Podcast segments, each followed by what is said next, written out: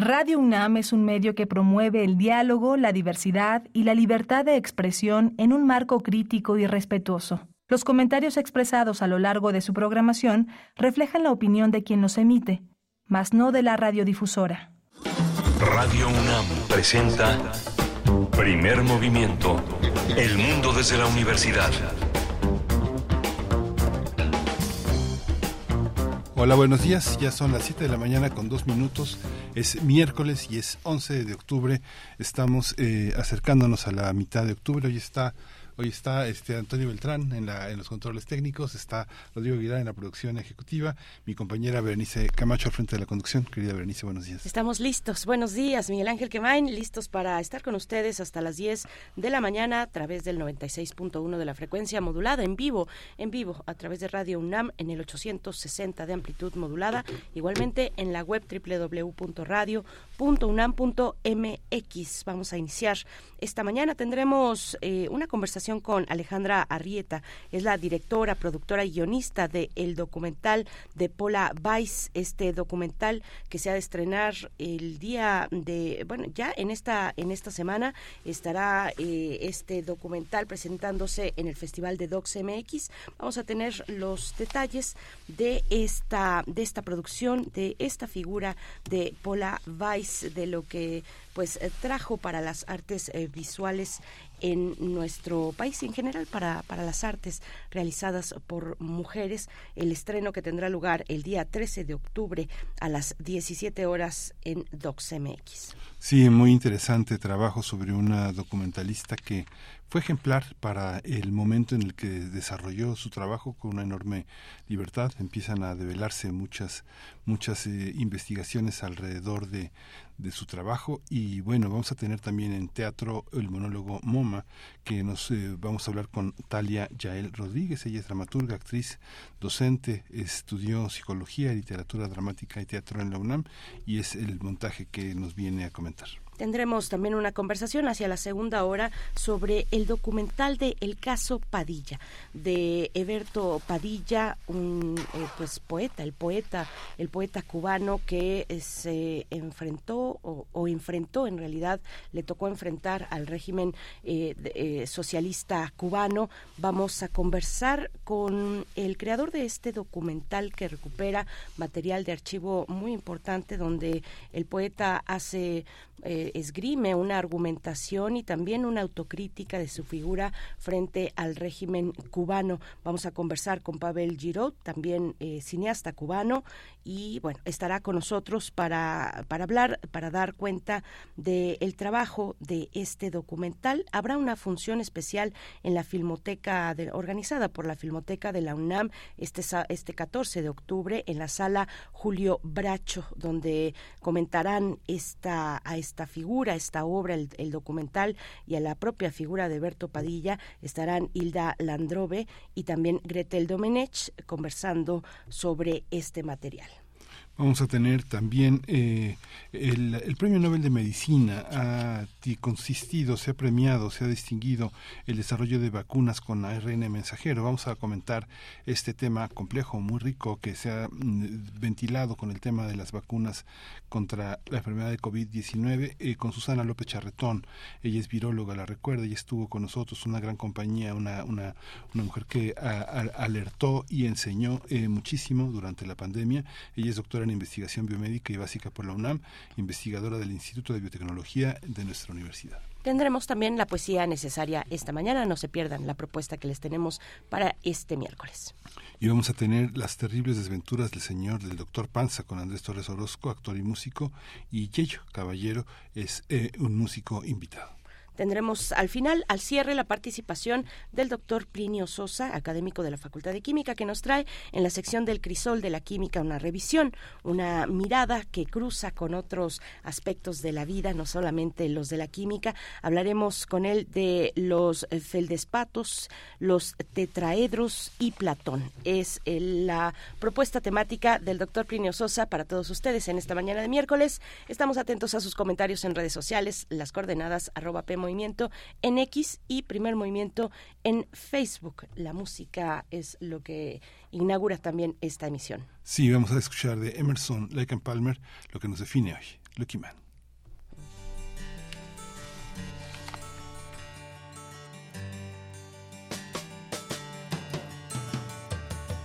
He had white horses and ladies by the score, all dressed in satin and waiting by the door.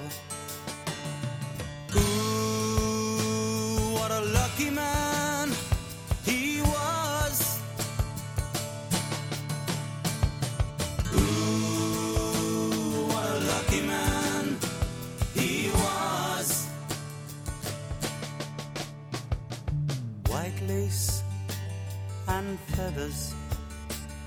they made up his bed. A gold covered mattress on which he was led.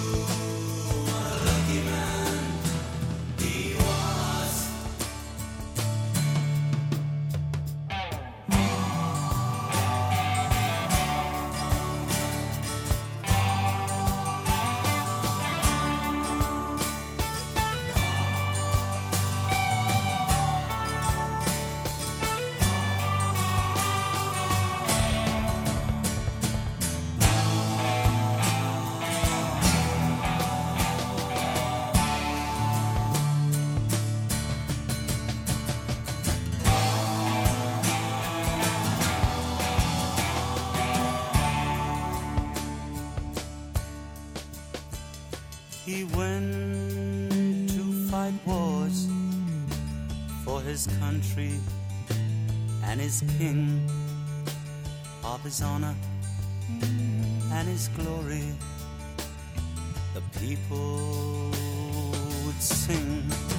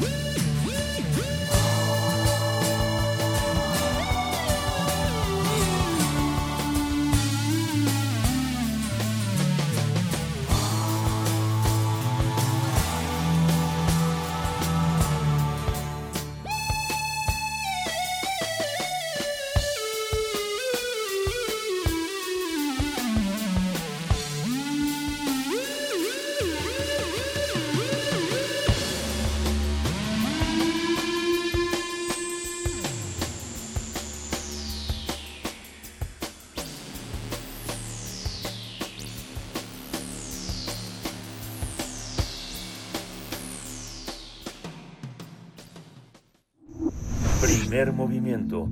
Hacemos comunidad con tus postales sonoras. Envíalas a primermovimientounam.gmail.com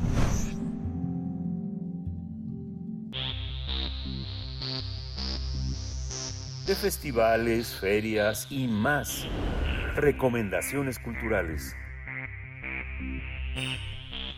Paula Weiss, Paula Weiss fue una videoartista mexicana que también se desempeñó como productora independiente. Se le recuerda por sus videos experimentales, ya que mezclaba la danza, el performance con elementos audiovisuales. La artista es considerada pionera del videoarte al crear contenido con cámaras digitales y explorar a través de sus videos temas relacionados con la identidad y la libertad corporal. Entre sus principales obras están Mi Corazón, Videodanza Viva Videodanza, Mujer, Ciudad, Mujer, entre otros. Para eh, hacer un homenaje y recordar su legado, la directora Alejandra Arrieta va a presentar eh, Pola el documental Pola Weiss, durante la edición 18 del Festival Internacional de Cine Documental de la Ciudad de México, el 13 de octubre a las 5 de la tarde en el Cine Lido. Este trabajo tiene la peculiaridad de que Paula Weiss es quien protagoniza el filme debido a que ella misma narra la historia de su vida y de su arte. Gracias a la recreación con inteligencia artificial, eh, bueno, pues y como sabemos no podría ser de otra manera dado que Paula Weiss falleció en mayo de 1990 hace 33 años, con base en sus diarios, testimonios y comentarios de varios artistas como Edna Torres, curadora del archivo Paula Weiss, así como de Mónica Mayer, pionera del arte feminista en México, Fernando Mangino, quien fue pareja del artista, se plasma a una mujer rebelde, de espíritu libre y de aspecto excéntrico, que por lo mismo fue marginada por muchos. Aunque en la actualidad su trabajo ha sido vindicado, Alejandra Rieta, guionista y productora del documental, considera que Weiss debe ser apreciada en la justa dimensión por lo que presenta este trabajo fílmico. Eh, vamos a conversar con, sobre esta, este documental con Alejandra Arrieta, directora, productora y guionista del documental. Hizo casi todo. Alejandra Arrieta, bienvenida. Buenos días. Hola, buenos días. ¿Cómo están? Muy bien, Alejandra, bienvenida. Gracias, gracias por estar con nosotros esta mañana. Pues, eh, pues cuéntanos, hablemos, hablemos de Paula Weiss, hablemos de de cómo llega al siglo XXI, a este 2023, una figura como, como ella, como Paula Weiss, con tantas vindicaciones afortunadas eh, que llegan, pues tal vez un poco tarde, porque en su momento muchas de las artistas pues no tuvieron el reconocimiento eh, eh, suficiente, al menos, de su obra. Es el caso de Paula Weiss, cuéntanos de ella. Sí, gracias. Bueno, creo que es interesante que menciones este, cómo es que llega al siglo XXI, ¿no? Porque, pues en muchos sentidos, Paula Weiss fue muy precursora ella realmente está produciendo video en los 70s, 80s en México, cuando el boom del video en México viene hasta la década de los 90, ¿no? Ella es más bien contemporánea con artistas que están haciendo videoarte eh, en escala internacional, ¿no? Como Nancy Pike, otros artistas del movimiento de Fluxus. Entonces, eh, pues inclusive eh, creo yo, considero yo después de una investigación que no solo con su arte, sino también en muchas formas, eh, con la forma en la que llevó su vida o su vida misma, eh, como que permite hablar de ciertos temas que son muy contemporáneos para lo que está sucediendo hoy en día, ¿no? En el feminismo del siglo XXI, como eh, pues el tema del aborto, ¿no? Como la imposibilidad de ser madre, pues en, en general como todas estas cuestiones a las que ella se enfrentó en un México muy patriarcal, ¿no? De los 70s, 80s, y, y a pesar de eso, como ella siguió manteniendo esa convicción en lo que hacía, eh, bueno, pues creo que todo esto la vuelve en una artista muy eh, relevante para lo que está sucediendo hoy, ¿no? Entonces, como que creo que en el momento en el que ella estaba creando no había realmente como la infraestructura de conocimiento, digamos, en México para entenderla y y legitimarla, que es lo que ella buscaba, realmente nunca tuvo una legitimación en vida, en vida. Y es ahora, muchos años después, que ya se le empieza a reconocer y que además eh, pues su arte empieza a ser valorado nuevamente también en México y fuera de México. Entonces, bueno, pues espero que el documental sea una especie de, eh, pues sí, una manera, sí, de homenaje, pero como también de, de de abrir una ventana a esta al entendimiento de lo que Paula Baez estaba planteando en su momento, ¿no? Porque lo hacía desde un lugar muy teórico, ella hacía una investigación seria sobre su obra, ¿no? Y, en su momento la la tachaban de loca por porque no se entendía. Entonces, pues como digo, espero que el documental sume un poco a, este entendimiento y, y bueno, que también como que darle a, a México esta artista que creo que, que merecemos, porque es es muy importante y es muy relevante a, a, lo que está sucediendo ahorita y creo que de repente nos faltan tipo de ejemplos de mujeres mexicanas, eh, no que no las tengamos, ¿no? Pero que sean como particularmente resonantes con lo que está sucediendo ahorita.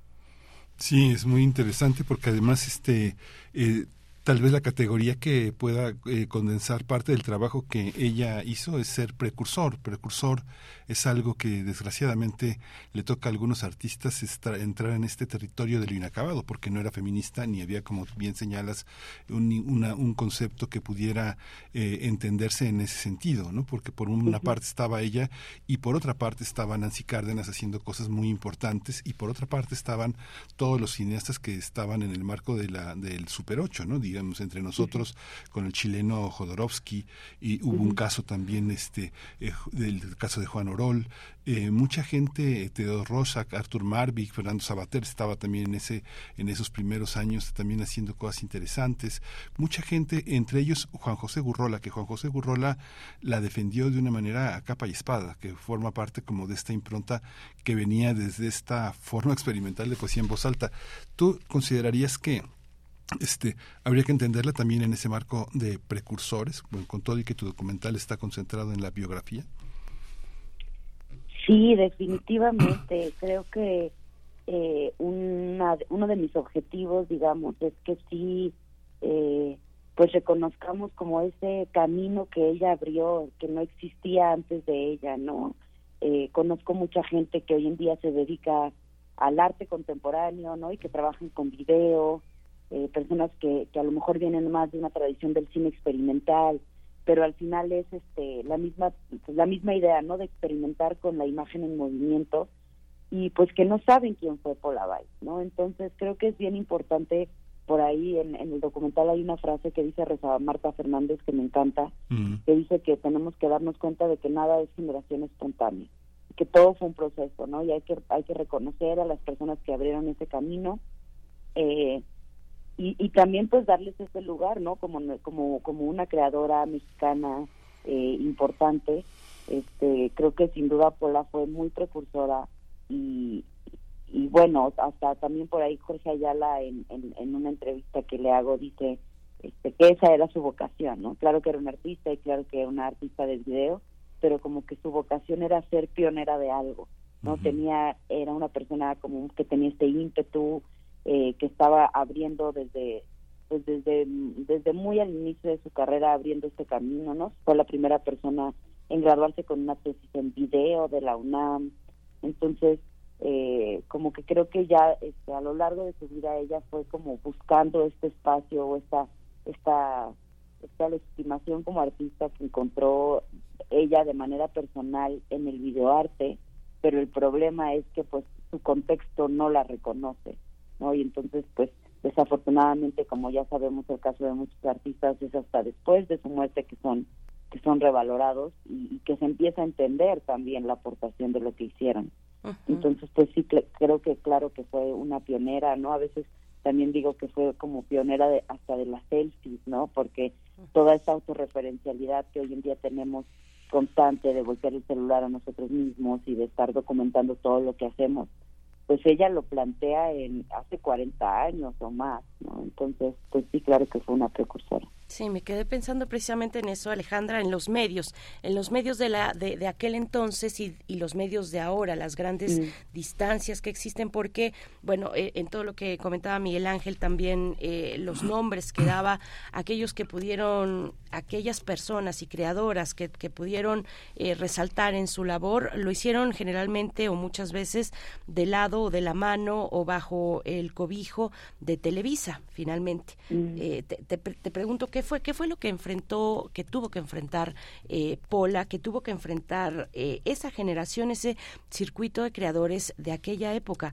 ¿Fue, eh, fue la hegemonía de Televisa? ¿Fue llanamente el sistema patriarcal? ¿Cómo, ¿Cómo explicar que aquel momento, pues, donde había uno o dos canales de, de, comunicación donde poder expresar masivamente, masivamente el trabajo de una persona creadora. Mm, Sí, es, es interesante esto porque a mí me parece que en México tenemos, obviamente, Paula Weiss no es la única videoartista de la de la época, no sí fue la primera, pero hay hay otras personas como Andrea Di Castro, este como ahorita pues mencionaban Jodorowsky y obviamente trabajo con el Corquidi, Rafael Corquidi. Entonces, hay este todo un, un movimiento, pero por lo general eh, son artistas que vienen más de, una tradición del cine, ¿no? O, incluso como Sara Minter, eh, que, que, viene un poco después de Weiss, que ella trabajó videoarte, pero realmente lo que hacía era como ficción, era narrativa, ficción narrativa y la hacía con medios este pues muy económicos, ¿no? Entonces, creo que es interesante que Weiss viene de la televisión, viene de un interés en la televisión por este potencial masivo que menciona, que claro que lo usa para crear arte, pero también ella, eh, su tesis, pues eh, su tesis de licenciatura, pues en muchos sentidos trata de eso, ¿no? De cómo en la televisión pudiéramos estar eh, difundiendo contenidos educativos, culturales, ¿no? Con un potencial masivo. Eh, y bueno, también para crear arte en el mismo aparato tecnológico, ¿no? En el mismo aparato televisivo. Ella tiene un texto muy interesante que se llama Caja Idiota versus Caja Mágica, eh, donde está desafiando lo que Carlos Monsiváis dice, que la televisión era la caja idiota, ¿no? Y ella dice, bueno, es que son, es idiotas y quienes la utilizan son idiotas, pero realmente también la televisión tiene un potencial muy interesante, eh, plástico, eh, ¿no? Como poético y, bueno, también de difusión masiva. Eh, además, Paula Bay sí pasa por Televisa, como mencionas, ella estuvo trabajando con Luis de Llano en, en un programa que se llamaba Videocosmos, donde ella presentaba eh, pues videoarte de alrededor del mundo pero realmente su, su trayectoria tiene más que ver pues con la UNAM, con, con, con trabajos este, para la televisión universitaria, ¿no? Después por ahí trabaja en el INER, es decir, pasa por, por muchas televisoras también, pero y, y, cuestiones de radio y de, y de medios en general, ¿no? Como que estaba muy conectada en ese sentido también porque fue profesora de la UNAM, entonces tenía como esa, esa pues sí, esa facilidad, digamos, también con, con, con, con la televisión un poco más del lado cultural. Eh, pero sí, creo que es, muy interesante que ella, además de todo esto, pues es comunicóloga, ¿no? Ella no tiene una formación de artista, ella estudia en la Facultad de Ciencias Políticas y Sociales, la carrera de comunicación.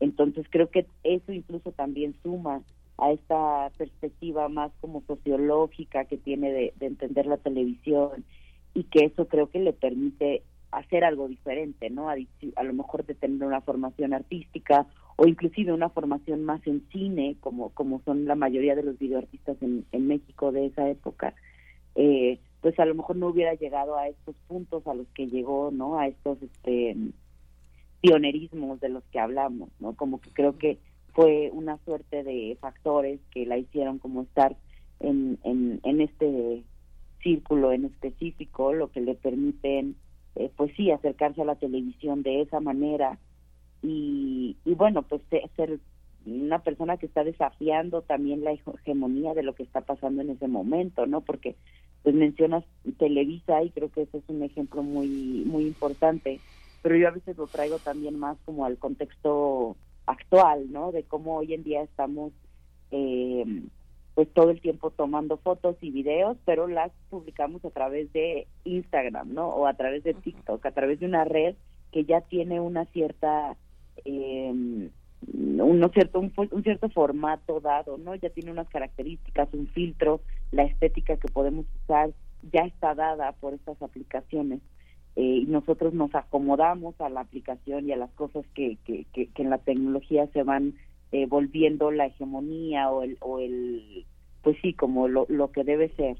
Y ahora, lo, y más bien Pola lo que hacía en su momento, pues era precisamente subvertir el aparato tecnológico, subvertir la tecnología de tal forma que no se use para la manipulación ideológica que se pensaba que era lo único que, que, se podía hacer, ¿no? Al menos desde un lugar teórico y sociológico, sino más bien ella la literalmente pone los cables donde no van, saca los colores de rango, o sea, completamente este lleva el aparato al límite y, y en ese en esas subversiones donde creo yo que está un potencial pues ideológico muy interesante y que al final lo está usando para expresarse, ¿no? Para crear arte en vez de para pues para generar a lo mejor una una manipulación ideológica que es lo que se pensaba en ese momento que se podía hacer solo con la televisión y que de alguna forma pues sigue sucediendo y hemos heredado ahora con las redes sociales.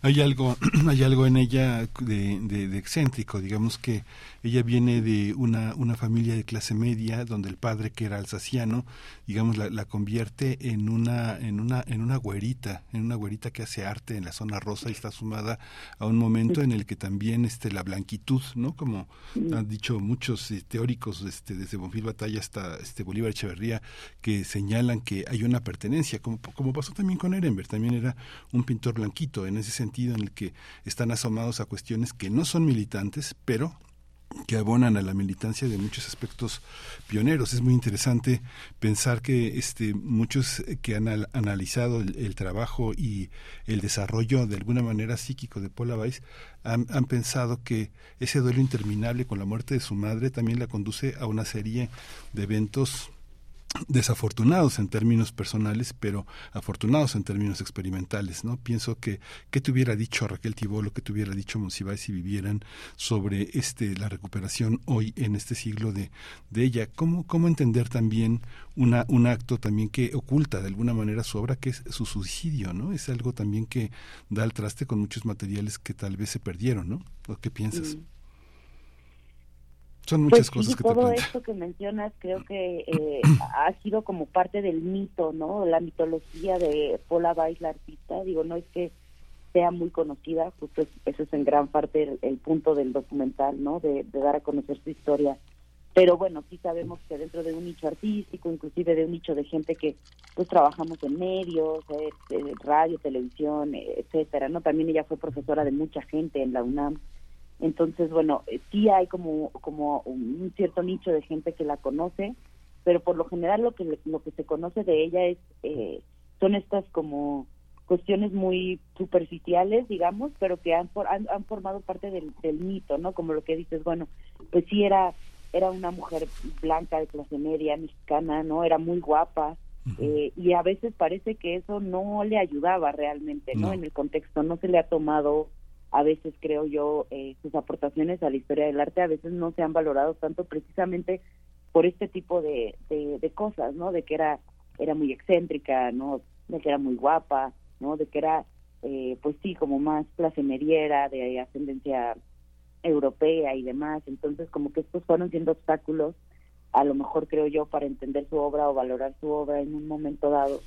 Y bueno, obviamente también el suicidio creo que se suma a, estos elementos mitológicos, ¿no? En torno a su historia, porque pues es, eso es por lo general lo que la gente sabe de ella, ¿no? Son como estos, eh, estas cuestiones de su vida muy, pues sí, que son muy atractivas, digamos, y que son, creo yo que son importantes, porque al menos para mí, al momento de estar construyendo este personaje, pues claro que he hecho uso de, de, todos estos elementos, ¿no? Que tiene su vida muy trágicos y pues, pudiéramos decir hasta muy cinematográficos, ¿no? Como que hay un drama cinematográfico ya en su vida eh, que un poco estoy aprovechando, ¿no? Para contar su historia y volverla también como un icono. Pero bueno, por otro lado, como que también era importante para mí eh, no solo mostrar estos aspectos y no solo quedarme en en eso en, en, eso que toda la gente conoce sobre ella o, o, los que la conocen saben sobre ella sino pues también presentar a un ser humano no con matices no a la hermana a la hija eh, a la a la novia no a la amiga. Entonces como que creo que eh, mucho de, de mi proceso en el documental al momento de construir el personaje tenía que ver con con esta con con este tire y afloje no de entre sí aprovecharnos del mito y, sí este presentarla como esta mujer este deslumbrante que era no y que todos dicen que era. Pero por otro lado eh, pues sí también no perder de vista que realmente fue una artista seria no que fue una persona que aportó muchísimo a, a la historia del arte contemporáneo y a la historia del arte en general no en nuestro país eh, que además como profesora eh, pues formó a toda una generación, a varias generaciones, ¿no? De, de, de, personas que están en el ámbito de la comunicación hoy en día en México. Entonces, eh, pues sí, creo que, que un, un poco se trata de, de eso el documental, ¿no? De, de aprovechar estos dos lados que tiene la faceta del personaje de Paula Weiss. Ujú. Alejandra, Alejandra Rieta, cuéntanos, cuéntanos de, del material, bueno, del proceso, del proceso creativo tuyo, de la realización de este documental, de, eh, háblanos un poco del material de archivo, cómo das con él, cómo, cómo lo manejaste, eh, cómo fue también tu, mm, digamos, eh, cómo llega Pola a tu vida y decides emprender este, este camino y realizar este documental. Pues, eh, ¿cómo llega Paula Weiss a mi vida? Eh, yo estaba estudiando una maestría en Londres eh, y, y siempre digo que tuve que salir de México para saber quién era Paula Weiss. Este, está- estando allá yo, bueno, estudiaba mucho sobre la, la experimentación con la imagen en movimiento y estaba trabajando con una galería de arte haciendo una exposición eh, y bueno, como que surge la idea de, del galerista de hacer una exposición en torno a Polabay y la verdad es que pues yo en ese momento, estoy hablando del 2015, 2016, pues no tenía idea de quién era. Entonces, en primer lugar me acerco a ella pues desde un lugar quizá más como académico, ¿no? O sea, entendiendo eh, a un nivel de investigación su obra y sus aportaciones, pero muy rápido me, me, me volví fan, ¿no? Realmente de su obra, de su arte, como que no podía creer que existiera una artista eh, así de magnética, ¿no? Porque creo que Paula Weiss tiene un magnetismo muy muy interesante que además trabajaba con video, con imagen en movimiento, que bueno, es algo que a mí me interesa a nivel teórico, académico, pero bueno, también es algo que está este, todo el día, todo el tiempo ya en, en- en la cotidianidad, ¿no? Este, entonces, bueno, creo que sí, primero también me hice muy fan de su obra y quise como conocer todo sobre ella y entenderla.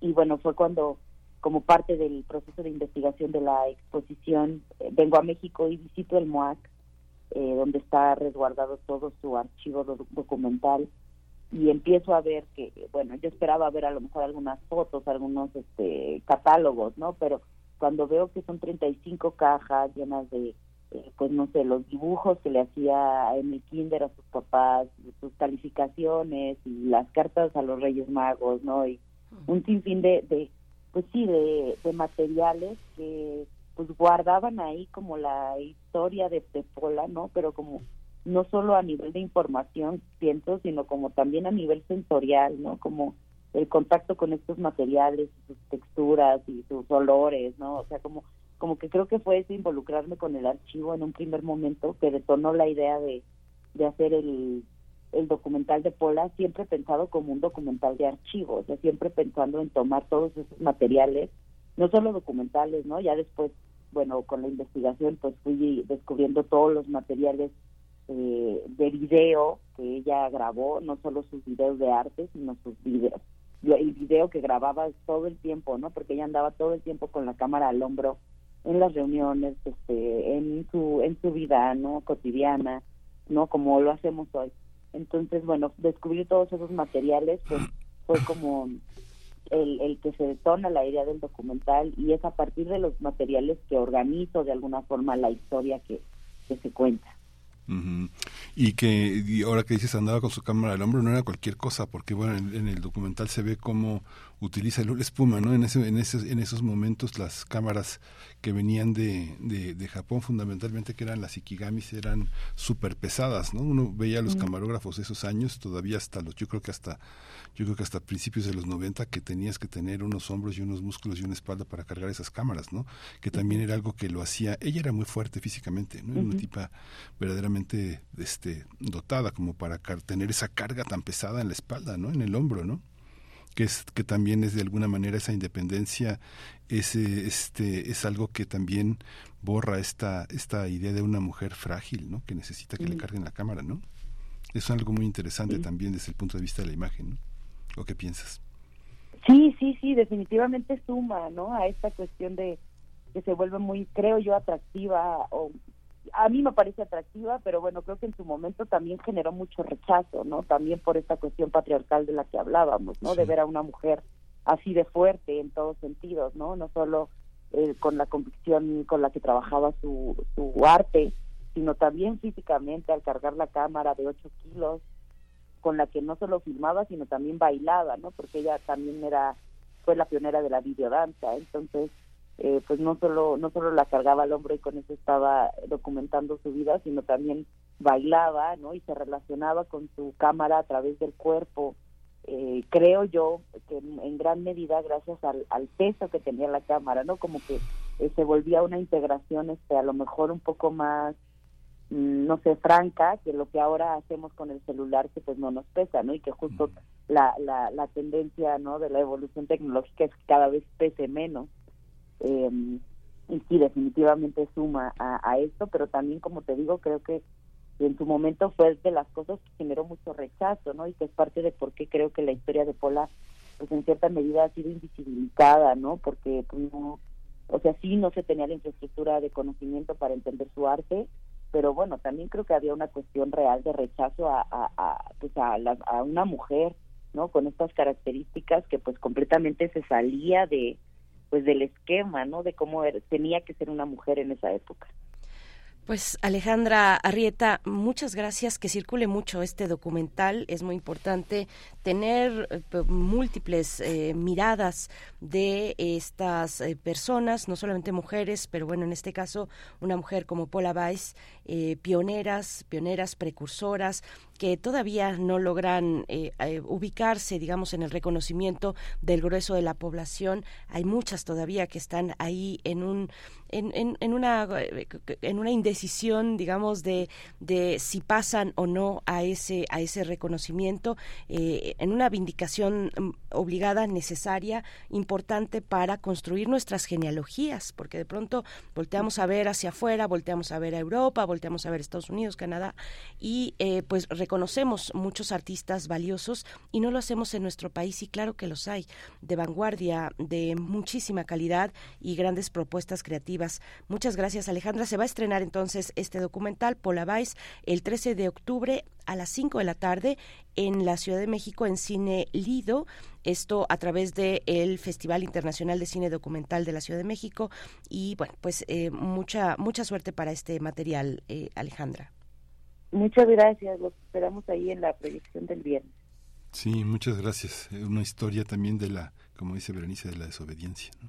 de la desobediencia y de tantas cosas, de reconocernos ahí a nosotros mismos. De verdad que es bien importante. Uno puede ir de pronto a otros, a otros países y tiene la oportunidad de entrar a los museos y ver cómo hay exposiciones de mexicanos, de, de, de, mexicanas, de artistas que están siendo, que han sido reconocidos en otros lugares y no, y no así en nuestro propio país. Eh, bueno, pues vamos a ir con música, vamos a eh, hacer una pausa musical, son las 7 con 40 minutos de la mañana de este miércoles. Y bueno, nos vamos con Pink Floyd, esta gran canción, eh, pues cómo se sienten esta mañana, vamos con Comfortably Numb, es esta, este gran clásico a cargo de Pink Floyd.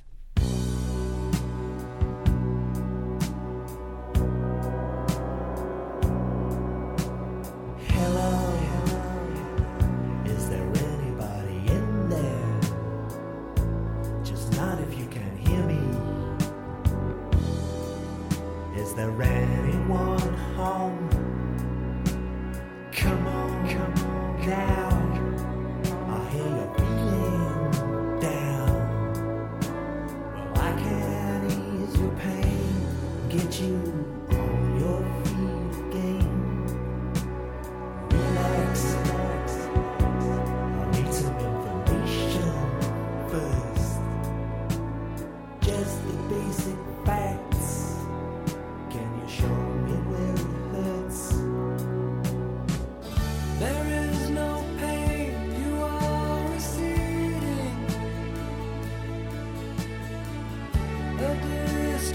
smoke.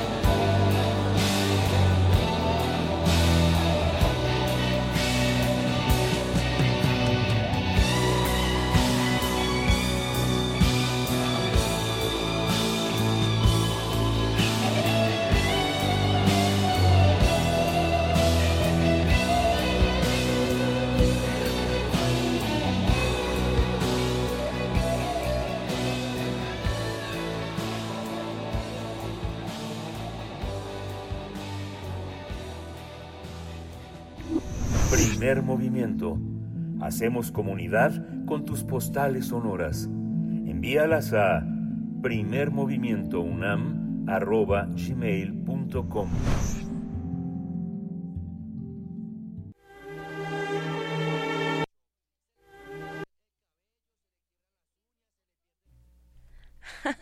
Todavía no llegamos al teatro, todavía no, pero en unos momentos más. Antes de ello, queremos, eh, bueno, eh, compartirles, compartirles el comunicado que eh, acaba de publicar la universidad, la UNAM, un comunicado que voy a dar lectura. Eh, son varios puntos. Vamos, vamos, si te parece, Miguel Ángel, uno y uno. Eh, es, es un com- comunicado amplio. Lo leo a continuación. Dice, en el marco del proceso para nombrar a la persona titular de la Rectoría para el periodo 2023-2027, la Junta de Gobierno informa que del 21 de agosto al 9 de octubre del presente año, 1. Realizó una extensa e inédita auscultación a la comunidad universitaria. El proceso incluyó 21 reuniones, tanto de manera presencial como en formato híbrido, con diversos cuerpos colegiados en los que hay representantes electos de la UNAM. Los objetivos fueron identificar y conocer la situación actual de nuestra universidad, así como los diversos desafíos que enfrenta. Y eh, punto 2, llevó a cabo reuniones presenciales de auscultación en las cuales se recibieron 1.266 grupos de las distintas entidades académicas y dependencias universitarias. El objetivo fue conocer sus opiniones sobre las y los aspirantes a la rectoría, sus programas de trabajo, su visión sobre el presente y futuro de nuestra universidad. Estos encuentros se llevaron a cabo con plena apertura y libertad y adicionalmente se recogieron 1.812 participaciones remitidas por escrito física y digitalmente. 3. Realizó visitas a las cinco facultades de estudios superiores, Acatlán, Aragón, Cuautitlán, Iztacala y Zaragoza, así como los campi universitarios ubicados en los estados de Baja California, Guanajuato, Michoacán, Morelos, Querétaro y Yucatán. Este ejercicio también incluyó videoconferencias con universitarios de Ciudad Universitaria, de la zona metropolitana de la Ciudad de México, de otros estados de la República Mexicana y de las sedes de la UNAM en el extranjero. 4. Hasta el día de hoy se han recibido 26.288 opiniones personales y de grupos de los diferentes sectores de la comunidad universitaria y de la sociedad en general. La Junta de Gobierno agradece la participación de las y los académicos, estudiantes, trabajadores, egresados y personas de la sociedad interesadas en este proceso. Reconoce, reconocemos, dicen, también la realización de múltiples foros en donde las y los aspirantes presentaron sus proyectos de trabajo y entablaron un diálogo respetuoso e incluyente con la comunidad universitaria. Ahí está el comunicado de esta mañana, 11 de octubre, desde Ciudad Universitaria, la Junta de Gobierno, informando sobre los puntos de este proceso para nombrar a la persona que será la titular de la rectoría de la universidad en el próximo periodo 2023-2027. Bueno, pues ahí estuvo para todos ustedes, para todos ustedes eh, de dar cuenta de cómo va, de qué ha pasado hasta el momento, de lo que informa la Junta de Gobierno, de cómo va este proceso. Y bueno, ya en adelante iremos también dando seguimiento y compartiendo con ustedes las distintas etapas que están establecidas con sus fechas, sus procesos para eh, pues este proceso que todavía tiene eh, varias semanas por delante, Miguel Ángel. Sí, muy, muy importante, muy interesante. Y bueno, también eh, comentamos que ya prácticamente es el regreso a las actividades presenciales, tanto en la Facultad de Ciencias Políticas y Sociales, que estaba este, detenido el flujo. Lo administrativo ha continuado su camino, pero ya la parte presencial de la docencia y la investigación regresan a clases. Ya hubo un comunicado en general. Los las sedes de las FES Aragón, Iztacala, Catlán, eh, todas las sedes regresan a clases y la Facultad de Ciencias Políticas y Sociales. Vamos a escuchar una cápsula a propósito de la presencia de el, eclipse que el 14 de octubre próximo se va a tener va a tener lugar este fenómeno y bueno va a coincidir con un festival de arte, ciencia y cultura que les eh, informamos aquí en esta cápsula de Cultura UNAM.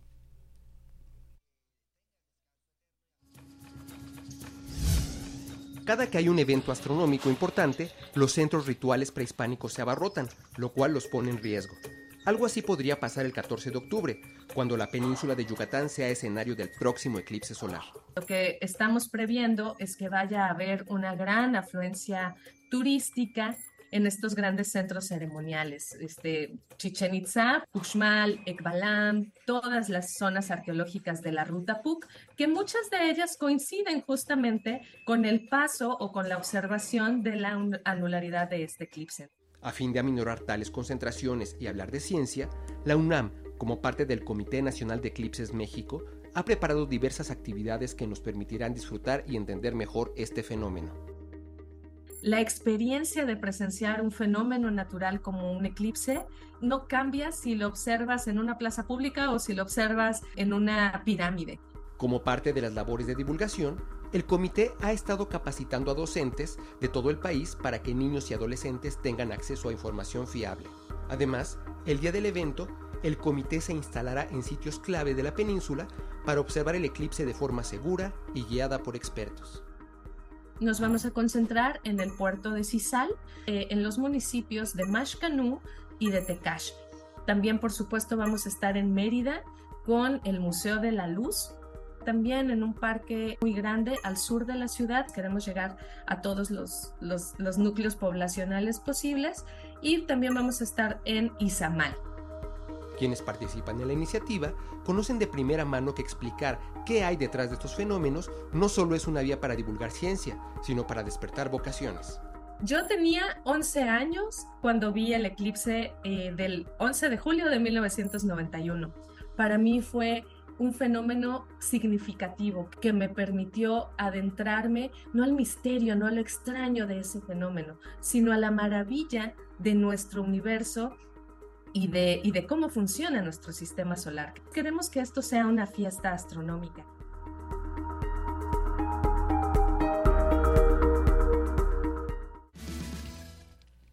Pues ahí está el trabajo de nuestros compañeros, colegas, amigos de UNAM Global que siempre recomendamos en este espacio. Son las 7 con 53 minutos. Un saludo a las personas que están tímidamente, debo decirlo, pocas todavía. Es muy temprano tal vez y hace un poco de frío Em, pero que están, algunas se acercan a, las redes sociales, nos envían saludos, nos comentan cómo amanecen esta mañana, nos dan sus recomendaciones. Muchas gracias a las personas que están ahí.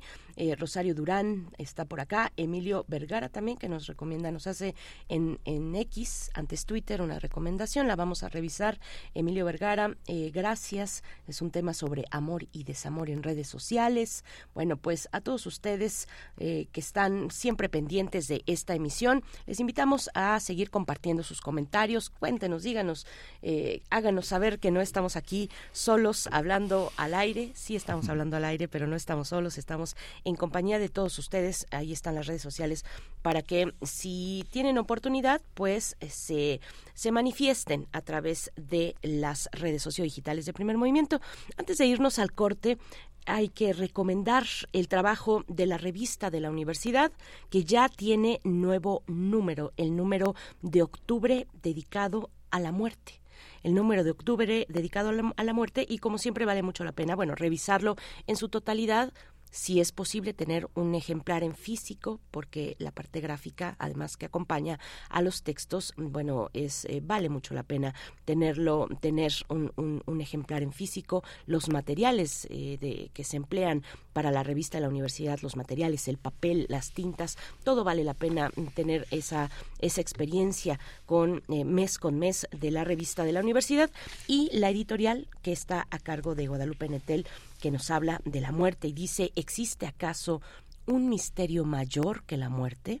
Entre las pocas cosas que, que sabemos sobre ella es que no hay posibilidad alguna de evitarla y que casi siempre resulta imposible decir cuándo nos ocurrirá.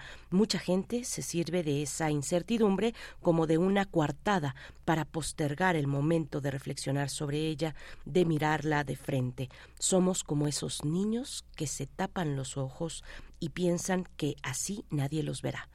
¿Por qué vivimos en esa negación? Posiblemente porque nos representamos, nos representamos la muerte como el final absoluto de todo lo que conocemos y nos es familiar. Bueno, es solamente una, una breve introducción de la editorial a cargo de Guadalupe Nettel del más reciente número de la revista de la universidad que incluye, como ustedes saben, eh, poesía, que incluye eh, textos distintos, cómics, cuentos, investigación, también ensayos, en, ensayos académicos y también literarios. Bueno, es un paseo, un recorrido muy interesante, temático, cada, cada mes el que nos ofrece la revista de la Universidad, Miguel Ángel. Sí, muy interesante. Y ahora que hablábamos también de Paula Weiss, estos números, esos dossiers, hubo un dossier que se dedicó en marzo del 2021 dedicado a la contracultura hay un texto muy muy interesante de Alfredo Vázquez Mantecón que es un especialista, un gran profesor, un gran director de tesis y de trabajos de investigación en la Facultad de Ciencias Políticas y Sociales que elabora toda una toda una visión del cine de la contracultura y de un momento muy muy particular en México del que formó parte Paula Weiss.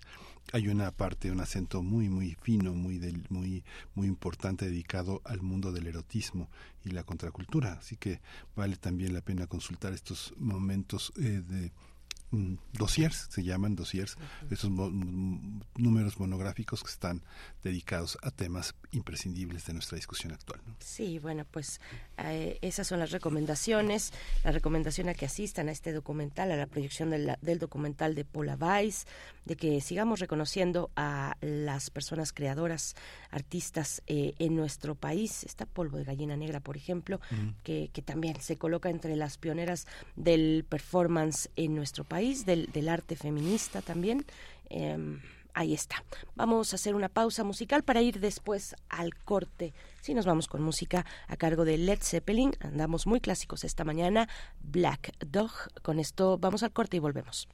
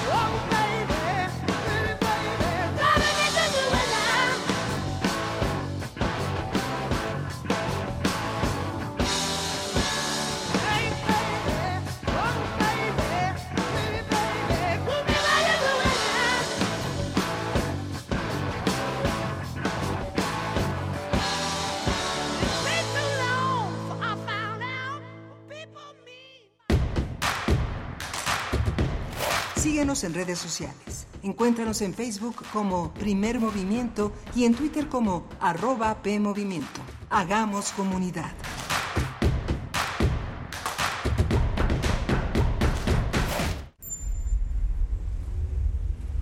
XEUN 96.1 de frecuencia modulada. 860 de amplitud modulada.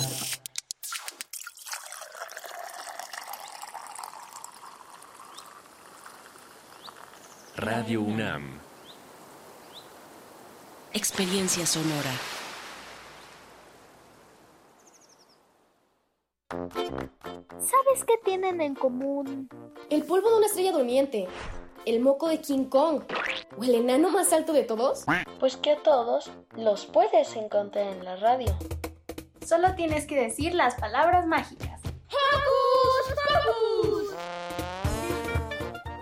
Tus orejas y escúchanos todos los sábados a las 10 de la mañana por Radio UNAM.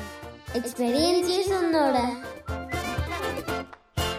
Otro México es posible. No es normal que nos acostumbremos a que todo cada vez esté peor. La mala calidad en la educación, el abandono del campo y la falta de apoyo a las y los emprendedores. Por eso, en el PRD proponemos que regresen ya las escuelas de tiempo completo, subsidio a diésel y fertilizantes para agricultores y becas y capacitación para mujeres emprendedoras. Todas estas propuestas son posibles. Otro México es posible. PRD. México es un universo en sí mismo, la alquimia perfecta entre naturaleza, historia, cultura, modernidad, pero sobre todo su gente. De este México venimos, a este México pertenecemos. Somos nosotros, las mujeres y hombres del Ejército y Fuerza Aérea Mexicanos. Esto es México, esto es lo que somos, esto es el Ejército y Fuerza Aérea Mexicanos. Gobierno de México. Cultivemos el gusto por el arte escrito y el ejercicio de la imaginación al lado de María Ángeles Comezaña en Al compás de la letra. Rutas literarias para viajar entre textos, poemas y cartas. Todos los jueves a las 18 horas por el 96.1 de FM. Radio UNAM. Experiencia sonora.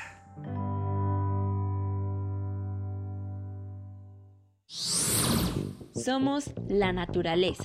Hace cuatro años comenzamos a investigar la taxonomía, cuántas especies había de cara de niño, dónde se distribuían, lejos de ser dañino, que no lo es, tiene efectos eh, benéficos para el ser humano, para los ecosistemas, se alimenta de, de otros insectos que pueden ser plaga. La ciencia que somos. Iberoamérica al aire. Escucha las historias más relevantes de las ciencias y humanidades, nacionales e internacionales. Te esperamos en vivo los viernes a las 10 de la mañana por el 96.1 de FM. Radio UNAM, Experiencia Sonora. Encuentra la música de primer movimiento día a día en el Spotify de Radio UNAM y agréganos a tus favoritos.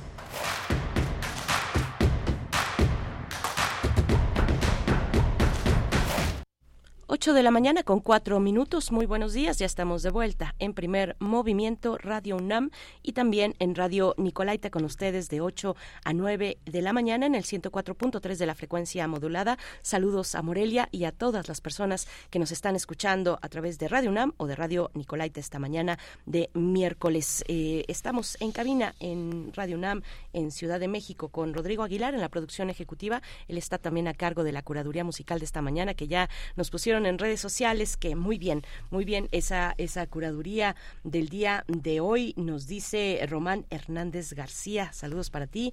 También se encuentra el señor Antonio Beltrán a cargo de la consola en los controles técnicos de esta cabina y Miguel Ángel Quemain en la conducción de primer movimiento. Buenos días, Miguel Ángel. Hola, Berenice. Vamos a tener un, un menú interesante en esta segunda hora que está estamos enlazados a la radio Nicolaita como todos los días de 8 a 9 de la mañana. Muchas gracias por recibirnos en sus frecuencias y hacer comunidad con esta radio universitaria. Vamos a tener eh, el Premio Nobel de Medicina, eh, el desarrollo de vacunas con ARN mensajero, con la doctora Susana López Charretón, viróloga, doctora en investigación biomédica básica por la UNAM. Ella fue un personaje fundamental para enseñarnos a ver y compartir con nosotros, con la comunidad, con los radioescuchas, su enorme conocimiento sobre cómo, cómo, cómo empezó el desarrollo de la COVID-19 a lo largo de estos dos años de pandemia que fueron de confinamiento, el regreso y entender muchas cuestiones que tienen que ver también con el desarrollo de las vacunas.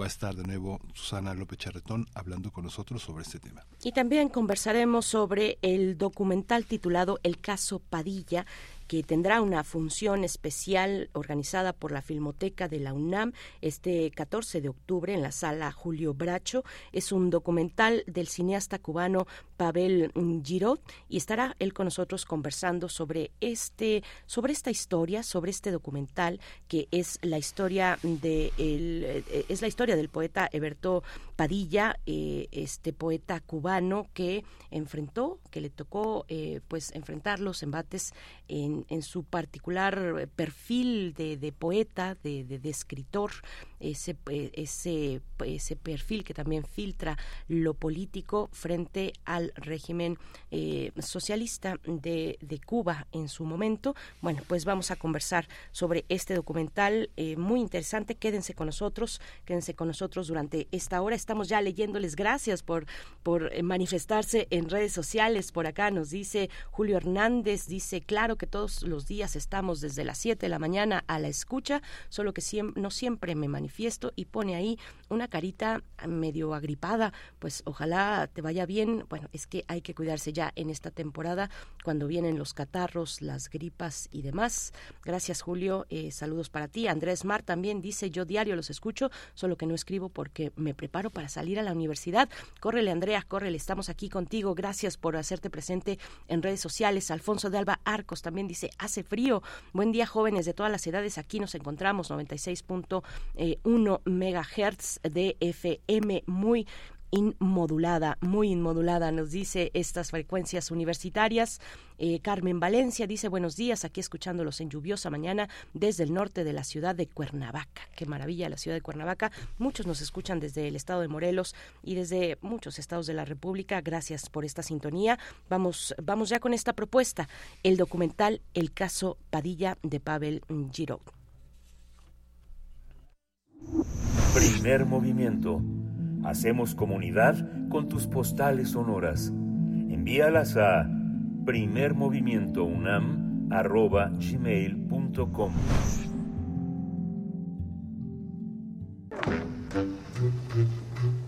Cineclub Herziano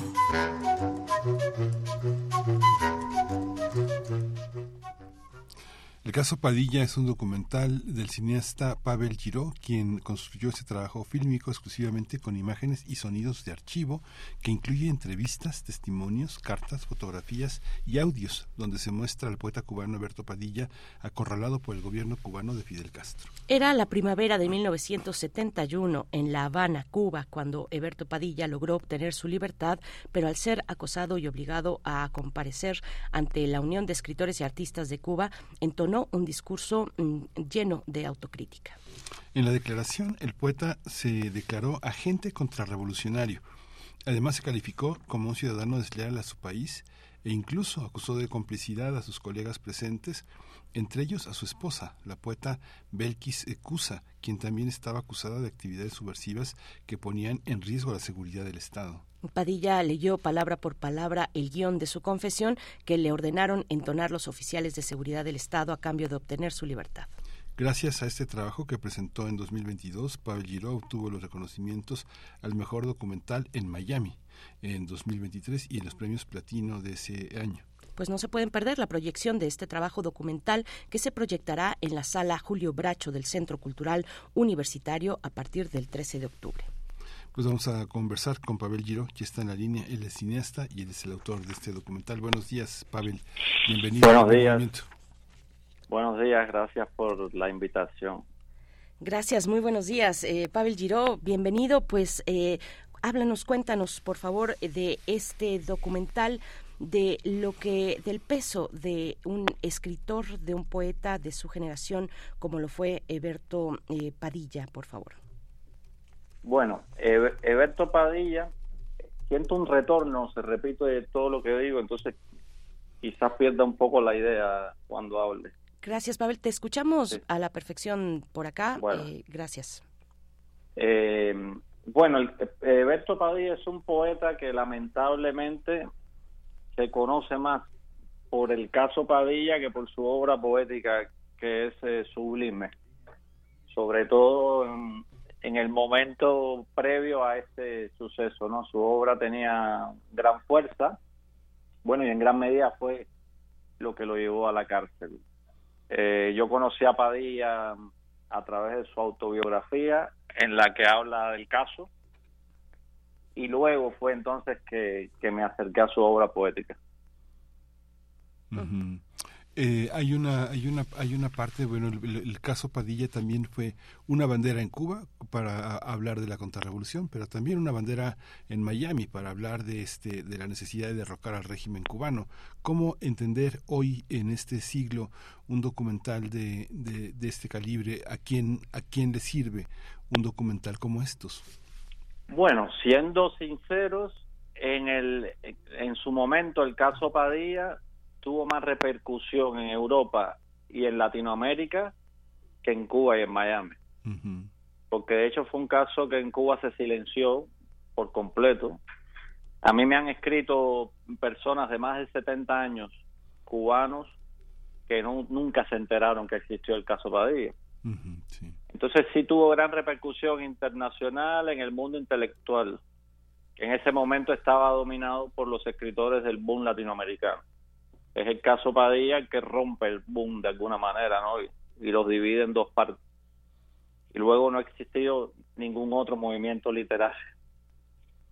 Eh, y luego sí, ahora tiene una gran importancia. Eh, en Cuba se ha visto de manera clandestina porque está censurada en Cuba. Eh, y en Miami sí se ha visto y, y bueno, tuvo el premio del público y en toda Latinoamérica, sobre todo en plazas muy afines al, régimen cubano históricamente, como puede ser Argentina, España, Uruguay, eh, Brasil, México también. Eh, y en todos estos lugares, realmente, el mayor premio que yo me he llevado es ver como medios que usualmente han sido amables con el régimen cubano, que se han negado a acusarlo o a poner el dedo sobre ello, la mirada sobre ella, pues la han llamado directamente dictadura en titulares sobre mi película. Entonces yo creo que es un paso de avance porque la llamada revolución cubana siempre ha tenido ese ese don de que le perdonen todas sus injusticias, ¿no? Como no ha ocurrido con, con otras dictaduras. Sí. Pavel, Pavel, ¿qué es el caso Padilla? para quien no identifique a, este, a este poeta, a Eberto Padilla, a los escritores también de su generación que corrieron, algunos más o menos con la misma suerte, otros fueron sorteando, otros se acomodaron también frente al, frente al régimen, decidieron acompañar el régimen eh, por, por, por lo que implicaba no solamente para Cuba, sino para la región latinoamericana. El caso, lo dices en el documental, se, se, enuncia en el documental de García Márquez, por ejemplo. ¿Qué, qué es el caso Padilla? Bueno, el caso Padilla fue un escarmiento. Eh, el caso Padilla eh, comienza 10 años antes, cuando Fidel Castro dicta las reglas del juego a la intelectualidad cubana, con una célebre frase que, decía dentro de la revolución todo, contra la revolución nada. Y muchos de estos escritores, muchos de estos intelectuales creyeron que siendo revolucionario y estando dentro de la revolución, había derecho a la crítica, incluso, incluso a, la, a la crítica incisiva. Y eh, Padilla fue uno de esos fue uno de esos y, durante 10 años la revolución comenzó a ir de fracaso en fracaso, justo un año antes de, de la autoinculpación de Padilla había fracasado la llamada zafra de los 10 millones, Cuba dependía más de la Unión Soviética, estos intelectuales cada vez tenían más incidencia en la en el pensamiento intelectual fuera de Cuba y había que atajar eso y el elegido fue Berto Padilla. era, digamos, el más maldito de todos y el que se relacionaba con, con, con intelectuales y diplomáticos extranjeros eh, quizás con más frecuencia y con más incidencia que los, que los demás. Y lo cierto es que a Fidel Castro le salió bien la jugada, porque aunque muchos rompieron con la revolución, él logró que a partir de esa noche en que Berto Padilla se hizo ese harakiri moral, eh, la intelectualidad cubana se volviera mansa y poco crítica durante una década más, por lo menos. Sí, es, es verdaderamente polémico. Yo recuerdo el texto que publicó Reinaldo Arenas justamente sobre la retractación del caso Padilla y ahí estaban Arrufat, estaban este Roberto Fernando Ahí estaba Miguel Barnett, estaba, estaba todo, todo, todos los que de alguna manera bajaron la cabeza, ¿no? Después, años después, la bajarían Raúl Rivero y, este, este más condenado por el tema de la homosexualidad que por el tema de su disidencia, ¿no? Yo no sé qué pasó, porque hay muchísimo de, de, de, este, de una cuestión de género, hoy la vemos así, ¿qué pasó con Belkis Cusa? Belkis Cusa no ha muerto, ¿no? Belkis Cusa sigue allá. No, Belkis Cusa sigue viva. Sí. Y ciertamente puede tener que ver con eso. Digamos que la, era la única mujer en medio de este terremoto. Y siempre ha sido tratada como la mujer de Berto Padilla. Cuando ella también estuvo eh, presa, no tantos días como él, pero estuvo presa, sufrió represión y, y ha tenido una obra destacada. Pero eso bien pudo llamarse el caso Eberto Belkis. Sí, claro. Eh, al principio nos comentabas, eh, Pavel, sobre la, el impacto que tuvo el caso Padilla eh, fuera de Cuba. bueno, dentro no por este silencio que se que sobrevino sobre sobre el caso, pero pero pero para Europa sí, por ejemplo. ¿Qué, qué elementos aportó el caso Padilla para construir interpretaciones sobre lo que políticamente y socialmente estaba ocurriendo en Cuba? ¿Cuál fue el eco eh, el impacto que tuvo este caso en Europa? Bueno, provocó eh, justamente que se, que se dividiera en dos el gremio intelectual respecto a, a Cuba. Eh, muchos siguieron, a ver, muchos de los firmantes de esa primera carta a Fidel Castro em, recularon, como Cortázar, por ejemplo. Otros nunca se posicionaron en contra, como pueden haber sido eh, Galeano, Benedetti, pero por ejemplo Octavio Paz, eh, Carlos Fuentes, eh, Vargas Llosa, eh, Simón de Beauvoir, Sartre, Susan Sontag, ellos sí de alguna manera le lanzaron la advertencia al, al, a, Fidel Castro de que la deriva estabilista que estaba tomando la revolución iba a terminar pasándole la cuenta a la revolución. Y, también, eh, perdón, ahora que estás enlistando eh, a todos estos intelectuales, escritores, escritoras, está eh, el peso también de Vargas Llosa en un extremo, en el otro probablemente García Márquez. Sí, así es cuéntanos, cuéntanos de eso, de, la figura de Vargas Llosa eh, como eh, protagonista para que el caso Padilla tuviera un impacto eh, mayor. Bueno, él me confesó a mí, él, vio la película en una proyección, él me confesó a mí que, que ya él venía desilusionándose de la revolución cubana de muchos años antes desde que se instauraron los, los campamentos de, de producción llamados UMAP, a donde iban a parar homosexuales, delincuentes, eh, religiosos, eh, o sea, lo que para, lo que para la, la, revolución era lo que sobraba en la nueva sociedad que se estaba forjando. Y que eso fue para él como un llamado de advertencia. Y ya sí, ya el caso Padilla y la asociación que él hizo con los juicios estalinistas, eso sí ya lo convenció de que, de que no tenía remedio. Y bueno, ya hemos visto a dónde ha ido derivando Vargas Llosa, ¿no? En el caso de García Márquez, eh, en ese momento García Márquez no era muy querido por Fidel Castro. Eh, García Márquez viene a ser, digamos, niño lindo de Fidel Castro a partir de que gana el Nobel. Y están como de tú a tú los dos. Pero incluso en ese, en ese momento García Márquez no estaba bien visto en Cuba. Y cuando él fundó Prensa Latina, él tuvo algún tipo de problema que al final tuvo que irse y radicarse en Estados Unidos, en Canadá. No tengo bien claro el orden. Eh, porque algo que hizo, que dijo, no, no sentó bien. Entonces es a partir de que él gane el premio Nobel que, que la afinidad entre él y Fidel Castro eh, crece hasta el fin de los días.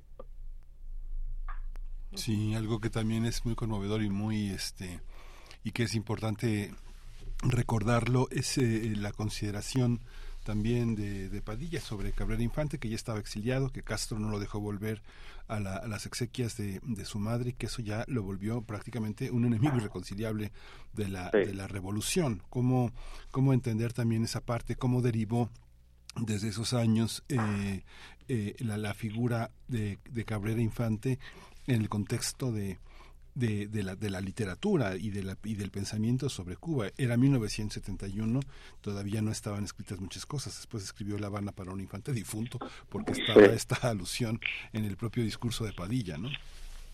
¿Cómo lo sí, ves? Eh, uh -huh. Bueno, es que la mayoría de ellos eh, simpatizaron con la revolución, sí. porque habían cosas del anterior eh, régimen que mm, que, que no aprobaban, ¿no? Y sentían que la revolución traía un aire de modernidad a la sociedad cubana, además de justicia y, y muchas otras cosas, ¿no? Uh -huh. Entre tantas promesas. Eh, incluso fueron todos, la mayoría, para no ser absolutos, funcionarios de, de esa nueva revolución. Sí. Representaron a instituciones cubanas en el extranjero, eh, fueron diplomáticos muchos. Eh, para Padilla confiesa que para él su viaje a la Unión Soviética, como mismo dice Carlos Fuentes en mi película, uh -huh. fue como un llamado a advertencia, ¿no? Porque entendieron que detrás de, de esa apariencia socialista eh, persistía la Rusia eterna. Así dice Carlos Fuentes, ¿no? Sí. Con esa incapacidad de separar los poderes. -huh. Y Cabrera Infante, yo siento que, que a medida que vivía más tiempo en Europa y estaba menos tiempo en Cuba y desaprobando eh, la, la deriva estalinista que estaba tomando la revolución cubana, pues se fue desencantando. Eh, también hay cuestiones personales, ¿no? Que yo de alguna manera expongo en la película, pero no entro a valorar porque ya puede entrar en terrenos de chismes, etcétera. Sí. Como fue, por ejemplo, su gran conflicto con eh, Alfredo Guevara, el presidente del Instituto de Cine.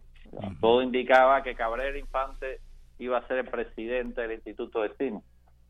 Pero a formar parte de, del gremio de Lunes de Revolución, que era una publicación que dirigía Carlos Franchi, eh, y, es, y, el enfrentamiento con el grupo de, de, Alfredo Guevara, pues también yo me imagino que todas esas, cosas influyeron en su decisión de romper definitivamente con, la revolución.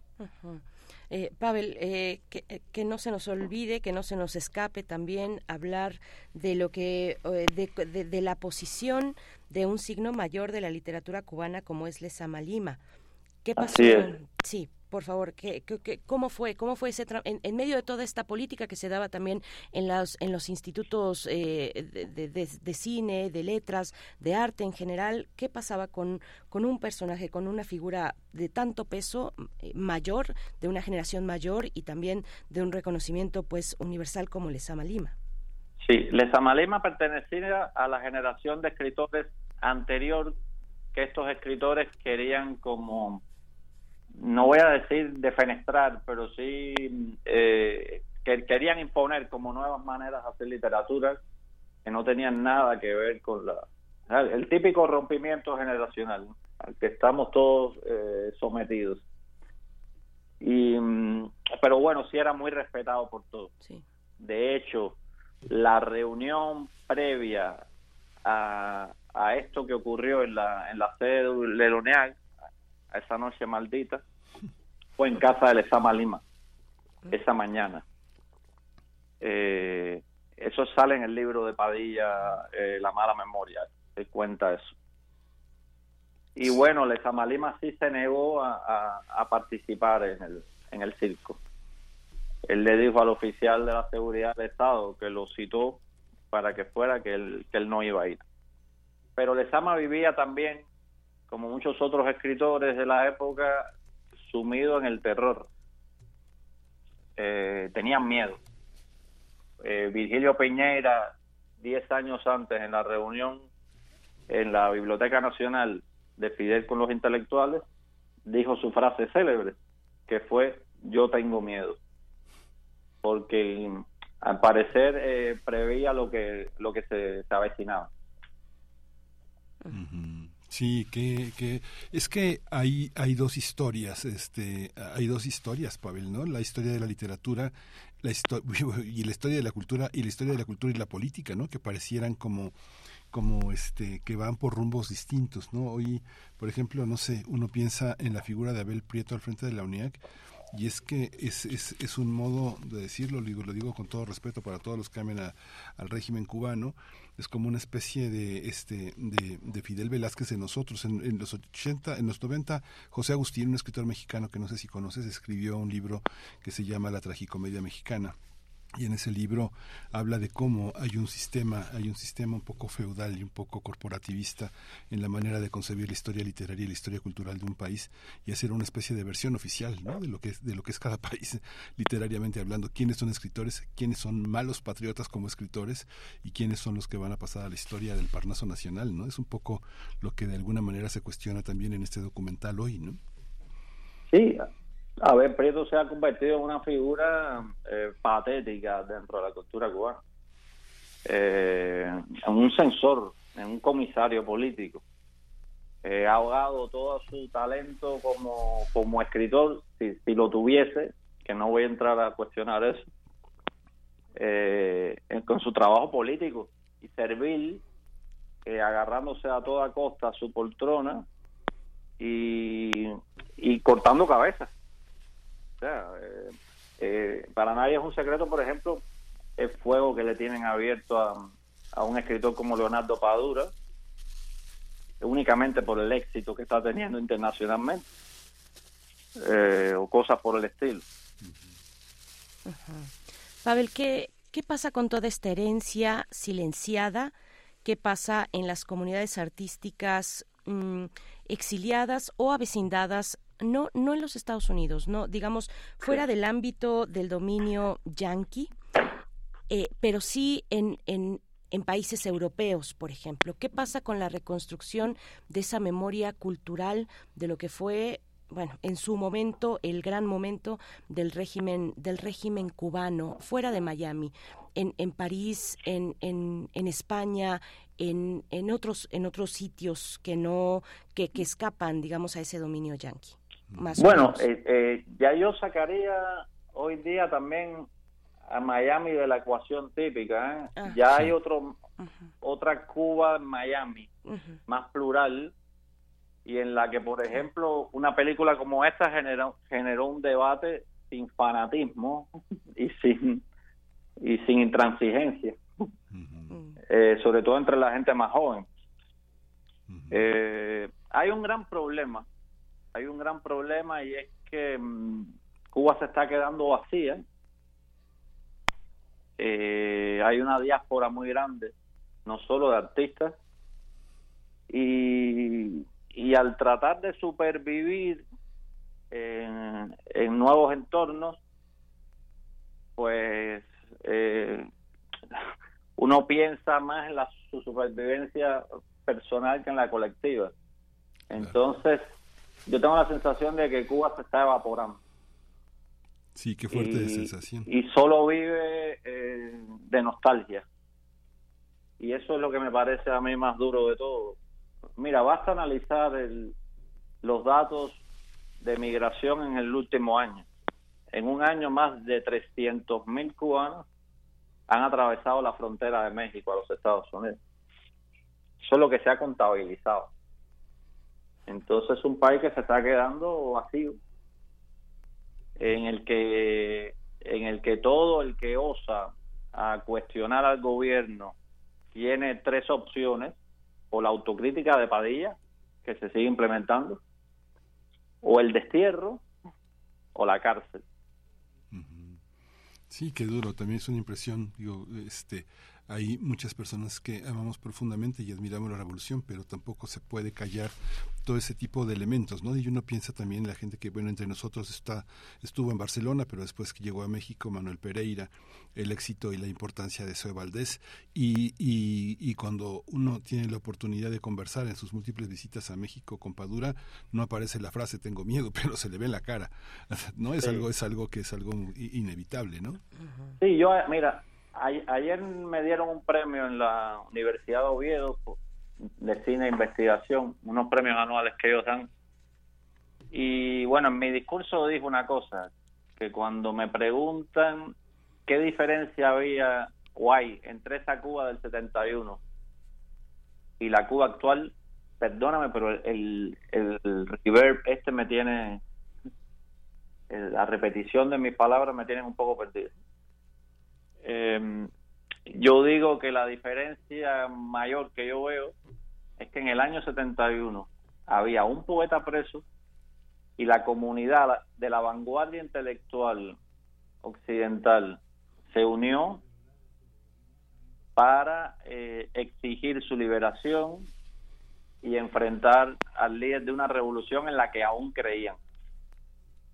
Y que hoy día hay mil E- Eberto Padilla en las cárceles y la vanguardia intelectual mundial, convencida ya del desastre que es esa revolución, prefiere callar y mirar por otro lado.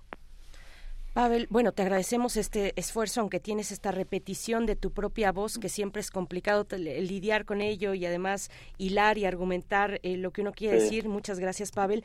Eh, me gustaría preguntarte cómo llegas tú con este material, cómo das con él, eh, dónde estuvo antes este material que se presenta ahora en este documental tuyo titulado El caso Padilla. ¿Qué es en general de los archivos que dan testimonio de la crítica al régimen cubano? Sí, eh, esto se filmó para que Fidel Castro lo viera. Fidel Castro tenía la intención de divulgar estas imágenes por el mundo para que todos los que lo habían enfrentado vieran al poeta arrepentido y, y- y- y confesando que no fue torturado, etcétera.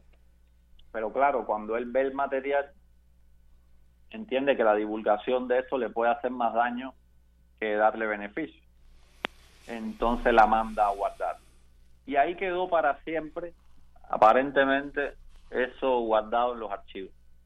Pero ¿qué ocurre? Que en los años 80, eh, con la caída de la Unión Soviética y, y el resto del campo socialista de Europa del Este, la revolución cubana pretende reinventarse y temiendo que ocurriera lo mismo en Cuba, ¿no? Y hace como un proceso de, que se llamaba rectificación de errores. Y entre todas las cosas que se plantearon, estuvo debatir el caso Padilla. Y se mandaron a hacer unas copias en Betamax. Pero luego ese debate no se hizo nunca, pero las copias quedaron por ahí. Y muchos años después, una de esas copias, infiero yo que fue la que llegó a mis manos, porque a mis manos llegó un- una cinta Betamax. Lo único que no puedo revelar es exactamente cómo llegó, porque he de proteger a la fuente. Claro. Pues muchísimas gracias, muy interesante, reviva muchas cosas, como tú dices, hay una Cuba este disidente, pero que no es eh, fanática, que está animada para discutir lo que sucede y este documental pues se inscribe ya en una historia de la literatura, de la cultura, de la política, del exilio eh, eh, cubano y pues eh, a- hay que verlo, hay que acompañar esta aventura de Pavel Giro. Muchas gracias por estar Gracias a eh, por estar con nosotros, eh, Pavel, y pues mucha vida para este documental, mucha discusión, sobre todo mucha discusión y mucha polémica. Eso espero, eso espero, sí. Muchas gracias. Pues gracias, hasta luego. Hasta luego. Hasta pronto. Pavel Giro, cineasta cubano, eh, pueden, bueno, eh, la oportunidad la pone la Filmoteca de la UNAM que tendrá este 14 de octubre a las 6 de la tarde en la sala Julio Bracho una función, una proyección especial, una función especial que estará comentada por Hilda Landrove y Gretel Domenech. Sala Julio Bracho, el Centro Cultural Universitario, 14 de octubre, 6 de la tarde. Nosotros vamos a hacer una pausa musical a cargo de The Doors. Love Her Madly es eh, la canción a continuación.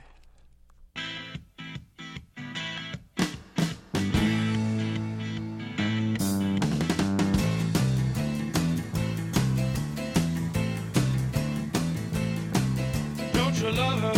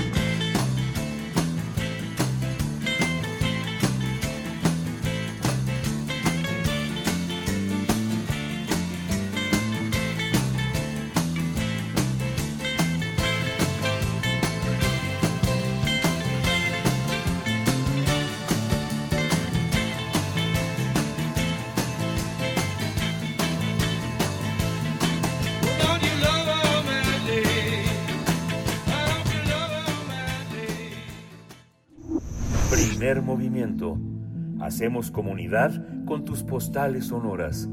Envíalas a primermovimientounam@gmail.com.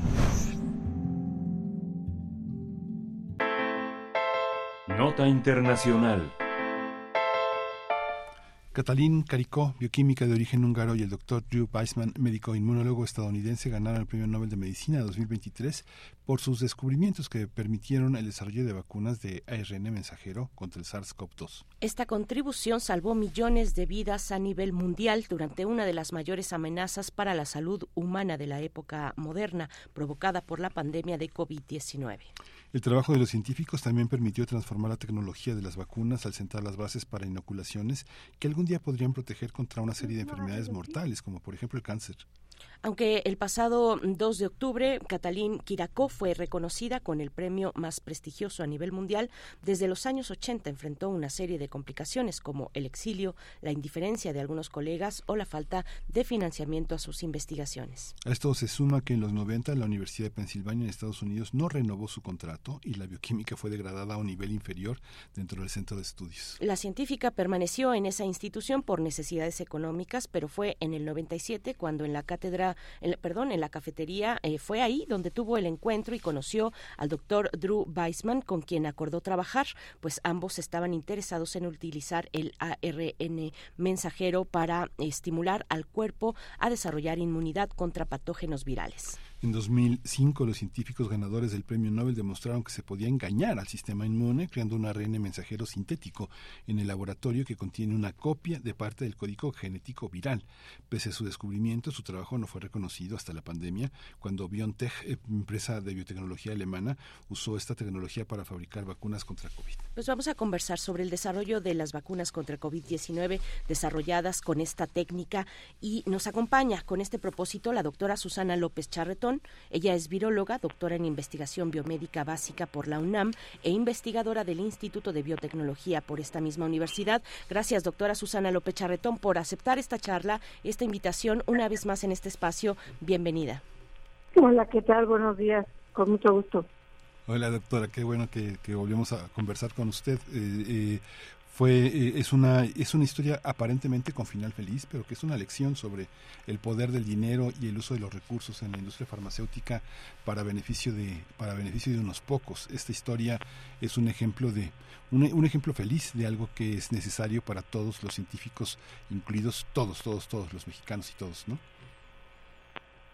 cómo lo ve usted pues en realidad es, es una, una lección a la, perseverancia y al, apoyo de, la investigación científica inicialmente eh, creo yo que es lo principal. Después se haya utilizado pues este comercialmente quizás es, es, otro punto de vista pero creo que el premio es a la, a la constancia y a la, y a la digamos que a, la visión de, de una cosa que, que, se veía como algo que se podía seguir trabajando. Sí, doctora Susana. Eh, bueno, la, la cuestión obligada y para, para entrar en esta en esta charla es cuál es el peso de una investigación como esta que bueno ya en el contexto de la pandemia vimos vimos el poder la necesidad de la ciencia de la ciencia aplicada al bienestar humano eh, eh, que, además escapa, entiendo yo, eh, esta, esta manera de utilizar el ARN, ARN mensajero sobrepasa, digamos, las cuestiones con el COVID-19 y se traslada también a otros territorios que, que, me gustaría que nos compartiera, doctora. Sí, es maravilloso en realidad el descubrimiento. Tienen 20 años estudiándolo, ¿no? Y ya la utilización de este RNA mensajero, ARN mensajero, como un, eh, eh, pues justamente como, como un portador de instrucciones para que la célula pueda producir ciertas proteínas, como la del spike de COVID, que nos permite que permite que las células presenten el spike al organismo y, y haga reaccionar la respuesta inmune como una vacuna, tiene muchísimas otras aplicaciones eh, se está pensando en utilizar, digamos, para reparar o para mandar proteínas al organismo que el organismo no puede producir, por ejemplo. Ya desde antes de esta vacuna estaban eh, estaban ensayando prototipos de vacunas para Zika y para otras para otras enfermedades. Se ve que el potencial de, de la manipulación de este tipo de, de material nucleico es enorme y pues sí, ahora hay muchísimas compañías interesadas, pero eh, eh, se ve que es una herramienta fantástica. Este este tipo de este tipo de descubrimientos alerta, digamos, a otros eh, pone pone pone de relieve la, la, importancia de algunos grupos, de algunos equipos de científicos que de alguna manera navegan contracorriente en el en el marco actual esta idea que le, que le propongo, navegar contracorriente, ¿Cómo lo identifica usted? ¿Hay proyectos en, en este momento, en este, en este terreno, que estén navegando contracorriente con un, un presupuesto, una asignación insuficiente? ¿Los propios científicos reconocen a estos equipos de colegas? ¿Usted, usted los visualiza en los congresos a los que asiste, la gente con la que se relaciona, doctora? El, el problema no es entre, creo yo, entre el mundo académico, entre científicos que reconozcamos eh, no ciertos ciertos posibles avances. El problema es que eh, las fuentes financiadoras de dinero en México y en el mundo eh, casi que la apuesta está por algo que funcione y que tenga altas probabilidades de, funcionar. Entonces, este tipo de, ciencia que estaba haciendo la doctora Caricó y el doctor Weissman no se veía como algo eh, que tuviera futuro. Ella tuvo, por eso digo que es la perseverancia, porque ellos tuvieron la constancia de mantener su idea y seguir trabajando a pesar de que no había apoyo. Eh, la ciencia se basa en que tengamos apoyo económico. La ciencia es muy cara, el desarrollo de la ciencia es muy cara, no siempre es lo productiva que fue esta. No podemos decir cuál va a ser la ciencia o el descubrimiento que resulte en un avance tan enorme como este. Pero entonces eh, el, el problema es no no es que no que no se les reconozca científicamente, sino que sin apoyo es muy difícil. Hay muchísimos desarrollos que no avanzan porque no tienen apoyo y no hay manera de trabajar sin ese apoyo y a la vez eh, el trabajo de uno depende de tener dinero para trabajar y de, de, tener publicaciones. Entonces también se arriesga el trabajo de la persona, ¿no? Eh, en este caso la mujer, bueno, fue corrida de varios lugares, Weissman ya tenía otras, es inmunólogo y tenía otras avenidas, pero ella hasta perdió el trabajo. Entonces, en realidad sí es un mérito enorme de ellos esta perseverancia. Sí, doctora, ¿qué, qué, qué panoramas se avisoran con, eh, con, esta, con esta tecnología, con, esta, con una investigación de esta magnitud? Eh, afortunadamente estamos ya para contarlo en un momento distinto de esta de, de, esta época de COVID-19 que no se ha terminado, pero estamos ya en un momento diferente, por fortuna. Eh, ¿qué, ¿Qué viene para una investigación como esta? ¿Qué, ¿Qué, se puede calcular respecto a los alcances que puede tener en, en, en la vida de una sociedad? Sí, pues eh, eh, esta, esta metodología permite el, diseño de vacunas de muchos tipos, o sea, identificando al, al, punto en el que queremos dirigir los anticuerpos, se pueden modificar las instrucciones del RNA de manera sintética. Entonces, se prevé, muchas compañías farmacéuticas ahora están muy interesadas en utilizar esta metodología para el desarrollo de vacunas eh, de este tipo, para muchas cosas. Para dengue, por ejemplo, para HIV, por ejemplo, y también se está pensando en utilizar para eh, enfermedades eh, que, de metabolismo en las que nos hace falta la instrucción para, para producir una cierta proteína que es necesaria para todo el cuerpo, digamos, está pensando en utilizar estas metodologías y por lo pronto son, eh, digamos que son muy claras para vacunas porque la expresión, las instrucciones son transitorias, o sea, solo son un momento y después el, el RNA, el mensajero se degrada y se acabó, pero se está pensando en hacer eh, modificaciones para que tenga una vida media más larga y se puede utilizar para justamente para estas enfermedades metabólicas. Por ejemplo, todavía hay mucha investigación por delante, no es para mañana, pero la, la cuestión de vacunas, muchas compañías farmacéuticas están muy interesadas en esta metodología.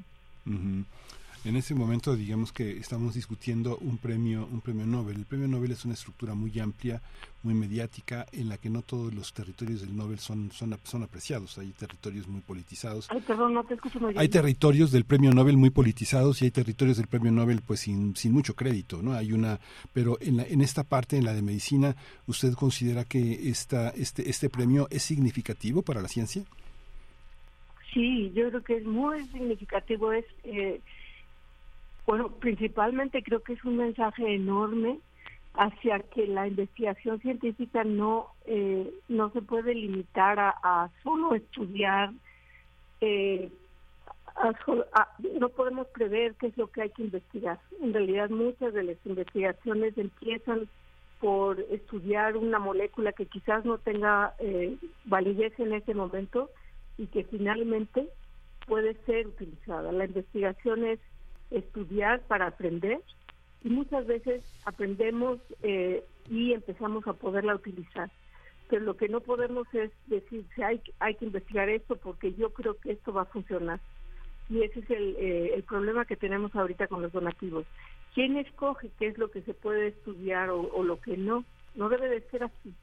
La investigación debe de ser libre y el investigador puede tener la libertad de, de caracterizar un fenómeno sin que, tenga en este momento no un valor agregado, digamos. Sí, hay muchas discusiones políticas y también discusiones, eh, eh, mm, a ver, lo voy a poner así, eh, éticas o bioéticas respecto a las, a las investigaciones, a una investigación como esta, particularmente, doctora Susana López Charretón, al tratarse de manipulación, de modificación de material celular, ¿cuáles son las discusiones bioéticas que acompañan una metodología como esta? Eh, en este momento eh, yo creo que está muy demonizado el, hablar de manipulaciones genéticas eh, como, como algo malo, pero en realidad esto es como cuando tenemos nos ponen una vacuna de una de un adenovirus recombinante, por ejemplo, es el mismo tipo de manipulaciones, son son herramientas que hemos aprendido a utilizar en la ingeniería genética que están eh, realmente probadas para no causar daño, que son que tienen candados, digamos, para no eh, afectar de, ningún, de ninguna manera el organismo al que se le aplican, ¿no? El, este, estas vacunas de RNA son muy lábiles, tienen una vida, media muy pequeñita, solo están diseñadas, digamos, para que lleven las instrucciones a, algunas células, se produzca la, la proteína de, de SARS-CoV-2 y ahí se acabó. En realidad es, es una herramienta, pero no, en este momento no podría yo prever que esto tuviera ningún eh, problema genético, de manipulación genética. O sea, si es genético porque estamos utilizando material genético para muchas de estas cosas, pero no, no, esto no es demonizable, esto no nos va a afectar ni nos va a convertir en nada diferente. Sí. Este, se ve que este será el origen de, de, muchísimas investigaciones que, que, se multiplicarán hacia otros territorios, como ya lo ya lo dijo, doctora. Este, eh, como, ¿Cuáles considera usted que podrán tener un impacto en nuestro país a partir del reconocimiento que tiene este este trabajo de estos dos investigadores? ¿Hacia dónde podemos pensar que van a conducir proyectos que usted conozca que son valiosos para nuestro país y que ahora pueden pueden un poco engancharse en esa popularidad que tiene el premio y ese reconocimiento, doctora? Pues eh, yo creo que el campo está abierto para, para investigadores que, que trabajan sobre el RNA y eh, pues en muchos casos la imaginación es el límite, por un lado, pero por el otro también hay ya muchas patentes sobre esto. O sea, la, la, realidad es que este tipo de descubrimientos, las compañías, no los investigadores, sino las compañías que los comercializan, empiezan a patentar sobre el tipo de, de, este desarrollo y entonces pues e, esto limita un poco no el uso es como es como las farmacéuticas bueno son farmacéuticas que hacen cierto tipo de drogas o cierto tipo de medicamentos y nadie más los puede hacer porque están patentados. Pero la idea de utilizar el RNA está ahí y la manera eh, pues es, es está abierta a la imaginación de otros tipos de uso Sí, doctora, se me adelantó con la cuestión de las patentes para, para ir eh, cerrando esta, esta conversación, ese tema polémico que vino también en la pandemia necesariamente, eh, en la cuestión de las patentes, lo puso ahí, lo pusieron países como Sudáfrica, por ejemplo, lo pusieron en un momento muy importante, crucial de, de la historia de la humanidad, eh, ahora con COVID-19 ¿Qué hay de, esta discusión de liberar las patentes después de un tiempo para el beneficio de sociedades menos favorecidas, distintas a las sociedades que desarrollan, que tienen inversión importantísima para el avance tecnológico y científico de, investigaciones y metodologías como esta? Sí, sí hay, sí hay eh, afortunadamente hay tiempos de liberación de, la, de las patentes en las que ya se pueden producir cierto tipo de medicamentos y vacunas, eh, porque ya se liberó la patente, ya se puede utilizar, digamos. Pero ese tiempo a veces, como ustedes saben, es, es muy importante. Durante la pandemia, las patentes se liberan, no, no estoy segura si a los 5 o a los 10 años, y cinco años en este tiempo pues no nos servían, ¿no? O sea, solo se podían hacer las vacunas en los lugares que tenían las patentes, solo, solo se podían comercializar, digamos. Se empezaron a prestar las patentes o a permitir que otros países como India pudiera producir, pero siempre bajo, digamos que la, propiedad de, de, de los de las farmacéuticas que tienen la patente. Entonces, sí, vivimos en un mundo desigual, no lo podemos negar, y pues eh, los que salen ganando eh, pues son las farmacéuticas, ¿no? Desafortunadamente. Bueno, desafortunadamente y desafortunadamente, porque si no, ¿quién tiene los fondos para producir esa cantidad de vacunas? Se, se, se han hecho millones, bueno, miles de millones de vacunas, y eso pues sí requiere una empresa que tenga fondos. Sí. Pues doctora, Sí. eh, A- a- a ¿qué- mí qué- me- sí. solamente un, un comentario, doctora, ya en los pocos minutos que tenemos.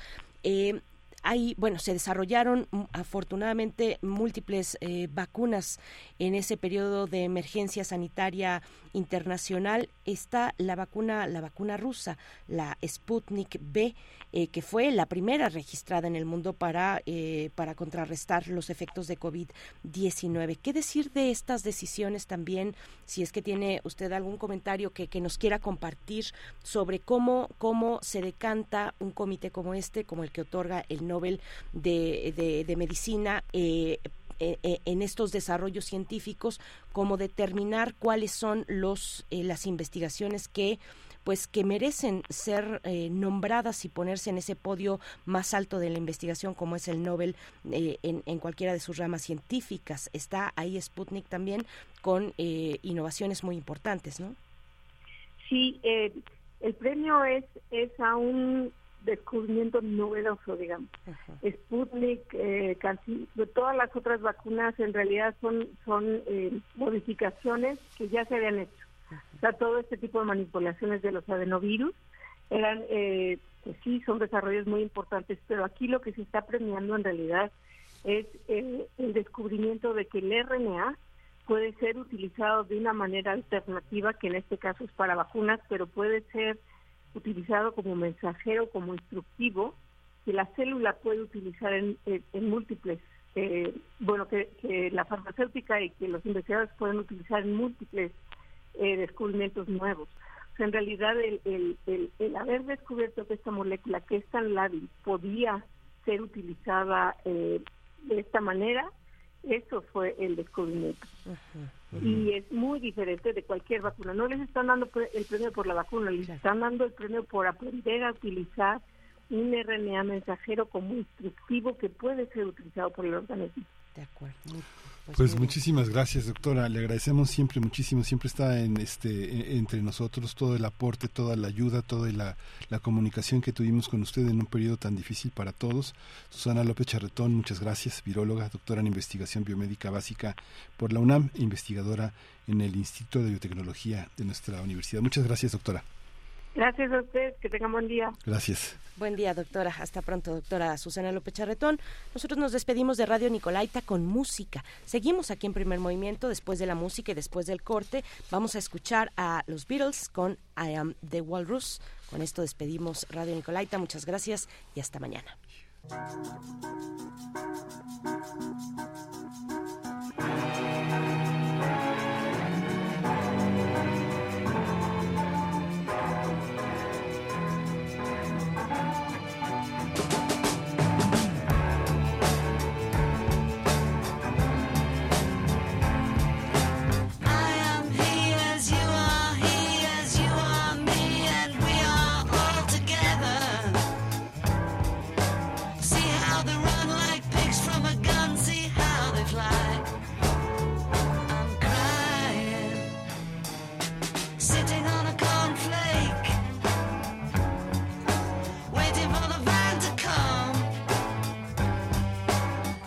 Corporation t-shirt, stupid bloody Tuesday man.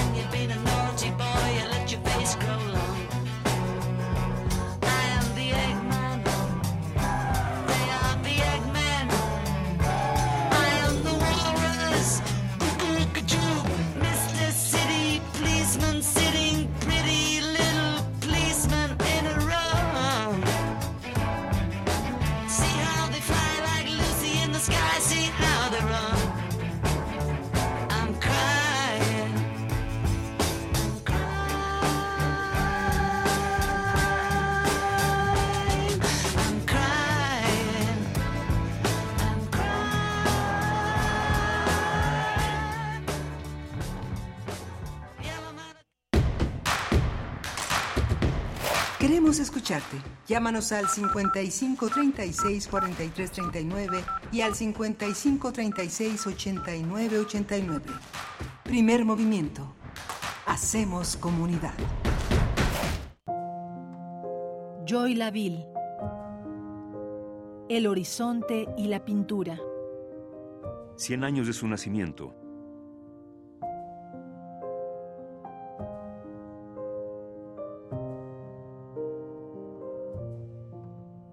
La recordaremos por sus cuadros, donde los colores pastel son los protagónicos, el rosa, el naranja, el verde, pero sobre todo el azul, ese azul brillante que solo al admirar un cuadro puede uno percibir su intensidad. Esos cuadros donde apenas se vislumbra una figura o un desnudo, pero donde los colores expresan ideas o sensaciones. Joy Laville 96.1 FM. Radio UNAM. Experiencia sonora.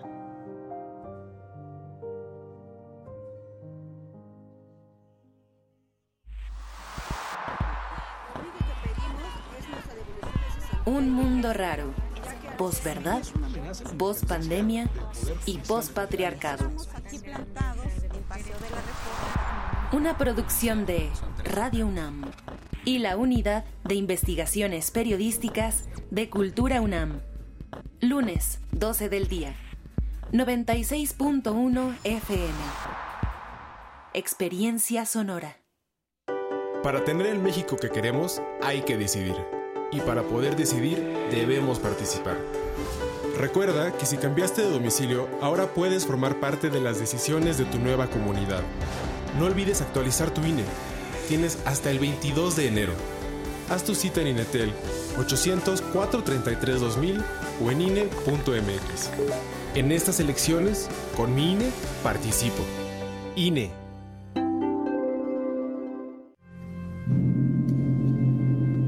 ¿Por qué escuchar a la sección de violines? ¿Por qué atender a los alientos de metal? ¿Por qué escuchar una orquesta? Porque hace bien. Orquesta Filarmónica de la UNAM, desde la sala Nezahualcóyotl del Centro Cultural Universitario. Todos los domingos a las 12 horas por el 96.1 de FM. La dosis recomendada para mejorar el alma. Radio UNAM, experiencia sonora. Vamos a tomar las ondas con la misma energía con que tomamos las calles. Vamos a desmontar los armarios. Vamos a deconstruir el patriarcado. Y sí, lo vamos a tumbar. Violeta y oro. Todas las voces. Todos los domingos a las 11 de la mañana por el 96.1 de FM y radio.unam.mx. Radio UNAM. Experiencia sonora. Síguenos en redes sociales. Encuéntranos en Facebook como Primer Movimiento y en Twitter como arroba PMovimiento. Hagamos comunidad.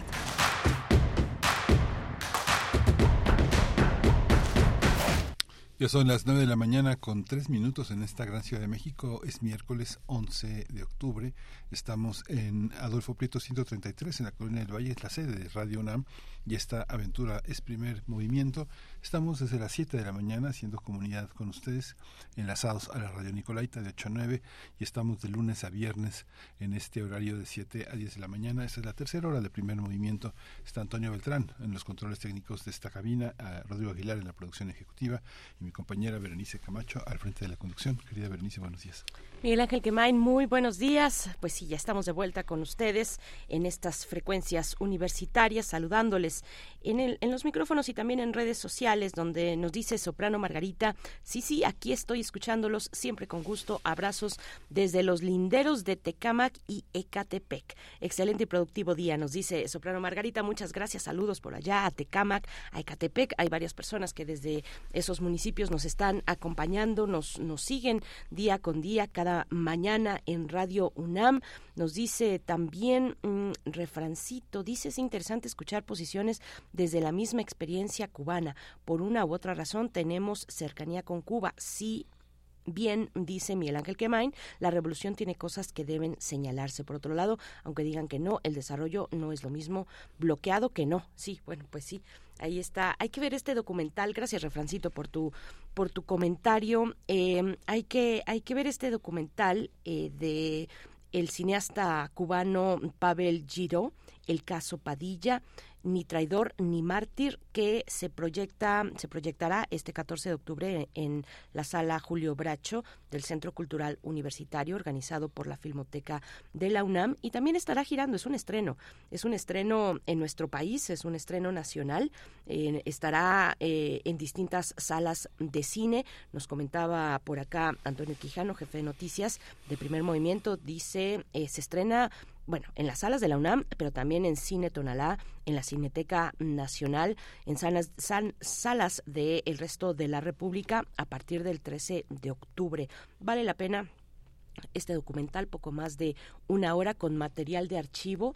Es prácticamente todo eh, eh, es material de archivo y algunas, eh, pues sí, entrevistas, pero de aquellos, de aquellos momentos o de no, recientes, pues es lo que quiero decir, y también documentos, digamos en papel, materiales, fuentes, fuentes como cartas, como pues registros, archivos, eh, que, se exponen en un documental como este, además de aquel momento cuando el poeta Padilla pues da su eh, pues esta manera eh, recula de esta de esta manera obligado prácticamente por el régimen pues a cambio de, su libertad mm, bueno, pues hay que hay que observarlo, está muy interesante y seguir comentando y seguir comentando y discutiendo en torno a pues esa herencia que es latinoamericana y caribeña, no solamente cubana, Miguel Ángel. Sí, es muy duro, es muy duro, es muy duro porque es cierto también que hay un régimen que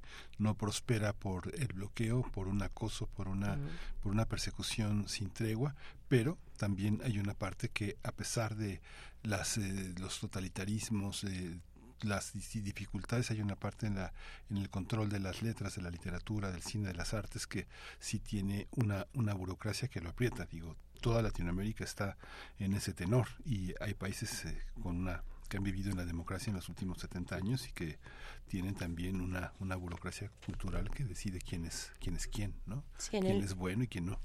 En el propio documental hay eh, material eh, de, de, de, la visita, por ejemplo, en ese caso, de la visita de Fidel Castro a la URSS, diciendo, bueno, quiénes nos han apoyado, de quiénes, quién nos están comprando caña de azúcar, eh, de quién, de quién, de quiénes son los aviones, son soviéticos, son soviéticos, es, es el apoyo soviético a la isla de Cuba y estamos en agradecimiento por, por por ese, por ese acompañamiento, por ese cerrar de filas, en fin, bueno, eh, es, es interesante. Véanlo, nos cuentan, nos comentan eh, cuando lo, lo hayan podido disfrutar, eh, ya sea en las salas de la UNAM, en la Cineteca Nacional o en otras salas en el resto de la, de la República Mexicana. Nosotros vamos a tener en un momento más la poesía necesaria y viene en la mesa del día, hablaremos de una puesta en escena que se presenta en la, eh, estará presentándose en el Teatro de la Ciudad de Esperanza Iris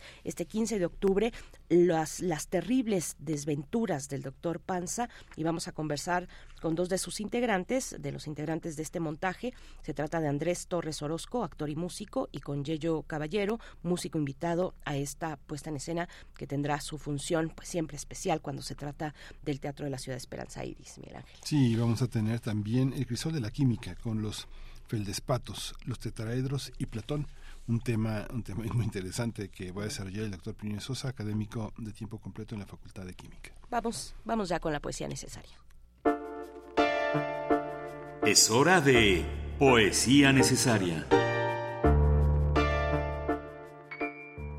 Pues sí, la poesía de hoy es de Eberto Padilla. Ahora que hemos estado hablando en la hora anterior de este documental del cineasta Pavel Giró, eh, donde Padilla esgrime una autocrítica en el contexto de la Revolución cubana, del régimen cubano. Y este poema de Eberto Padilla se titula Llegada del Otoño. Hay una muy buena selección de sus eh, poemas, de su poesía, de su producción poética en, en, en, los buscadores de Internet.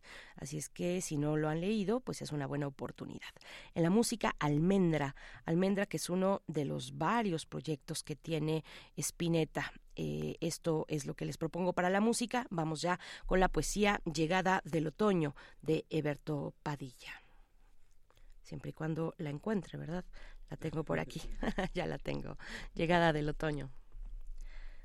De un, rumor, creciente y voluptuoso se llenan para mí los días. Dispongo de este mundo exasperado para mi ocio más largo, de la noche más cruel para el inevitable maleficio. Llegadas del otoño, mis asiduas, mis fieles, cuando en la pedregosa mañana el mundo asume la delicia. Salto, busco los viejos ritos en el viento, recurro a madres que me ignoran, llamo a sus criaturas temblorosas y hago lumbre en mi cuarto, gritando a voz en cuello Ancianos, para mis ojos es esta flor remota, solamente para ellos.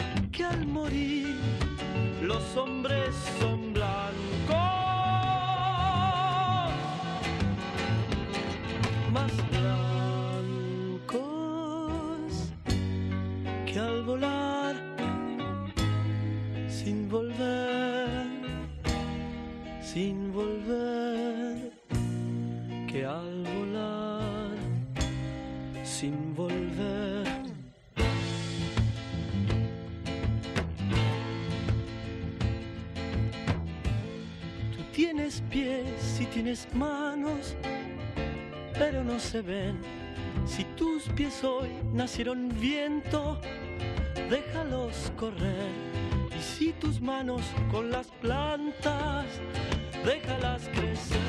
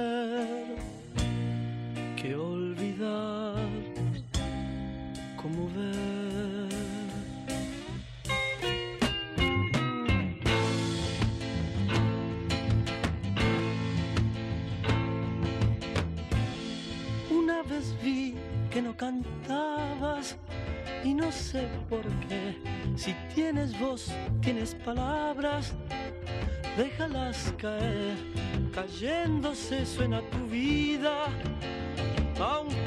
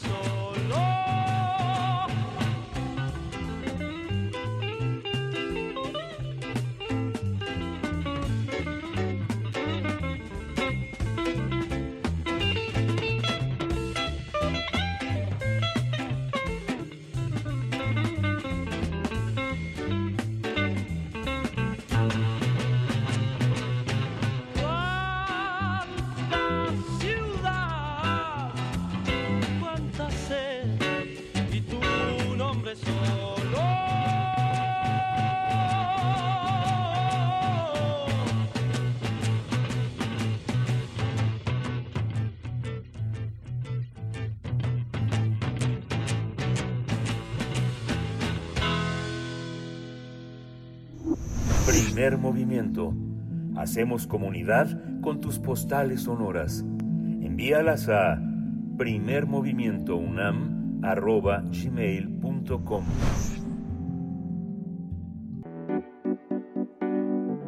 La mesa del día.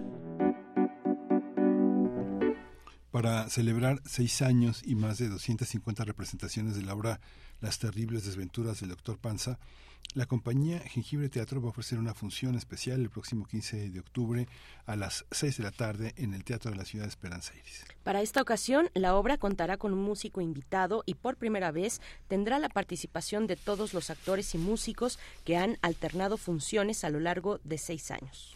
Esta obra ofrece un mensaje sobre inclusión, aceptación, el daño de refugiarse en la comida para llenar los vacíos emocionales.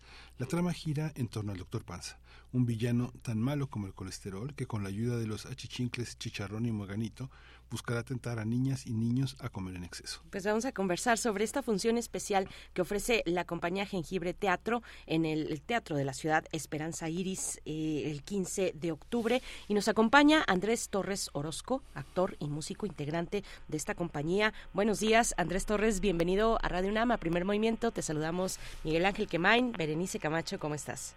Hola, buenos días. Muy, muy bien. Muchas gracias. Muchas gracias por la invitación.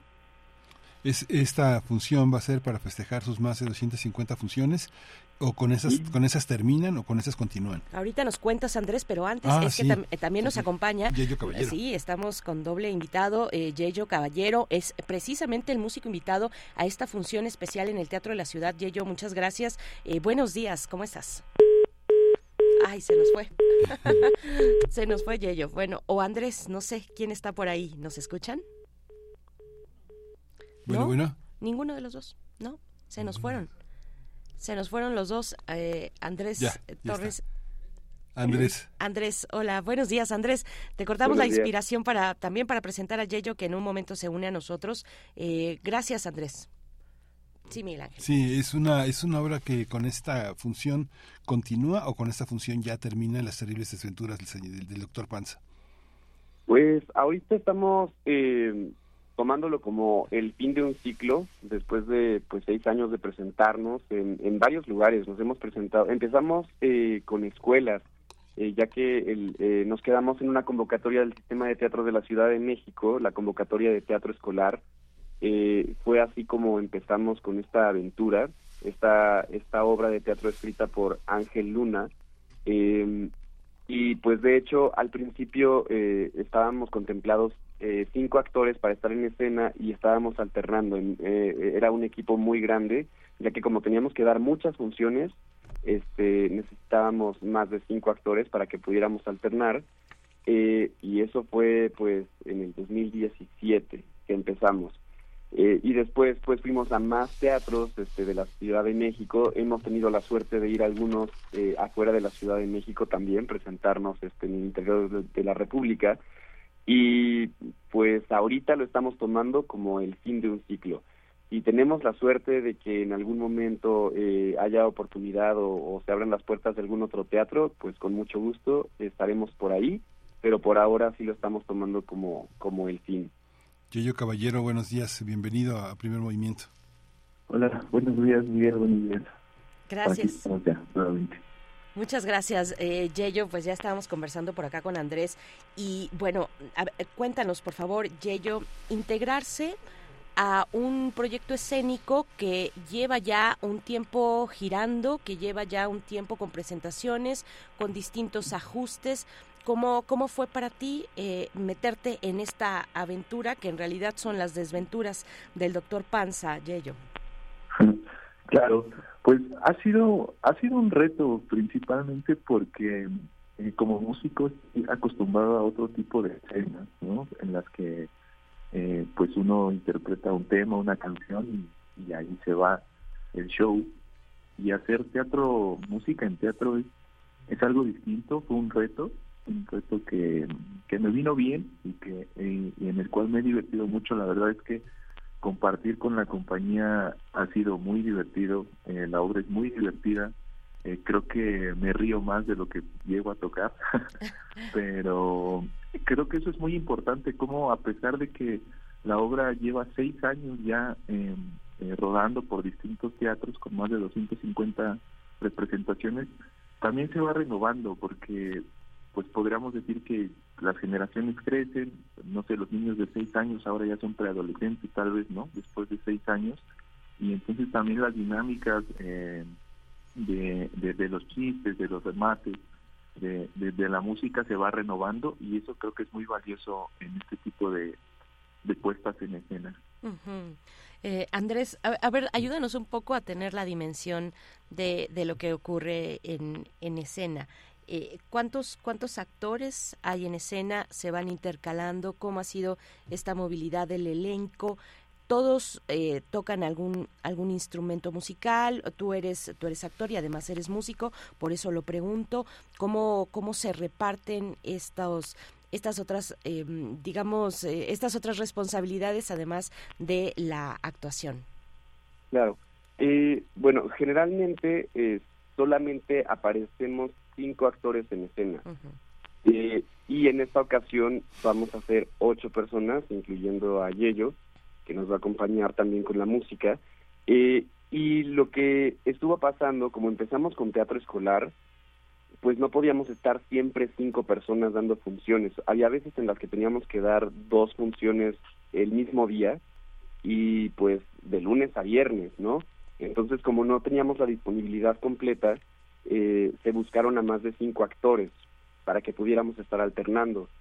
Eh, entonces, eh, ahorita lo que queremos es que todos los que estuvimos involucrados desde el principio estemos en esta fiesta de, de pues de conclusión. Y pues sí, tocamos, eh, bueno, hay, hay personas que tocan el piano, eh, yo en algún momento toco la batería, también está el bajo, la guitarra, el ukulele, entonces hay varios instrumentos que estamos tocando en vivo eh, y pues ahorita yo también nos está ayudando eh, y pues la verdad es que siento que ha potenciado la música de una manera muy muy muy muy bonita. Sí, claro. Ah, En, en nuestra universidad hay un sistema de teatro eh, de- que se llama teatro de, de- de preparatorias, en la que está incluido el CCH y hay una gran vocación de muchísimos profesores por discutir cada vez más eh, las problemáticas que tienen muchos jóvenes. Llevan autores clásicos, pero muchas obras también las hacen eh, de la mano con estudiantes. Y lo mismo ha pasado en Sonora, en Sinaloa, en Chihuahua. Esta parte de, la, de esta, esta vocación de la Ciudad de México de generar un teatro para las escuelas, para los, para un tipo de auditorio que es importante que se reconozca en el teatro. ¿Cómo es como, como compañía? ¿Qué aprendizaje se tiene? ¿Qué retos, Andrés? Este, ¿qué, ¿Cuáles son las lo- con, lo, con lo que se enfrenta uno, Andrés Torres? Pues, eh, pues hay muchos retos, ¿no? Con los que se enfrenta uno a la hora de presentar teatro en diferentes escuelas. Eh, uno de los principales, pues obviamente es el asunto como del transporte y llegar a las, a los, eh, pues a las diferentes escuelas. Otro, adaptarse a diferentes espacios. Estuvimos en lugares eh, al aire libre, en patios, a veces en salones que eran muy pequeños. Entonces teníamos que adaptarnos, adaptar el trazo, adaptar eh, pues la proyección de la voz también. A veces usábamos micrófonos, otras veces no. Eh, también el asunto como del volumen con los instrumentos. Eh, y pues ese fue como el principal reto, ¿no? Adaptarnos a los espacios. Y luego ha sido muy bonito ver en este proceso que muchas veces cuando nos presentábamos era la primera vez que las niñas y los niños veían teatro. Entonces eh, creo que pues a fin de cuentas sí estábamos eh, pues marcando una experiencia muy importante en la vida de cada una de las personas que nos estaban viendo en ese momento. Eh, y pues así bueno fue fue muy bonito ese proceso no este después pues, se tomaban fotos con nosotros cantaban las canciones eh, y quedaban muy muy muy contentas y muy contentos después de ver el trabajo. Y creo que pues eso es como que de las cosas más valiosas eh, con las que me quedo no saber que, que marcamos la vida de, de, varias personas sabiendo que era la primera vez que veían teatro. Y creo que también eh, eso podría marcar un parteaguas para que decidieran pues convertirse en espectadoras y espectadora, espectadores por el resto de su, de su vida, ¿no? Sabiendo que pues eh, que van a ganar cosas después de ver, después de tener una experiencia teatral.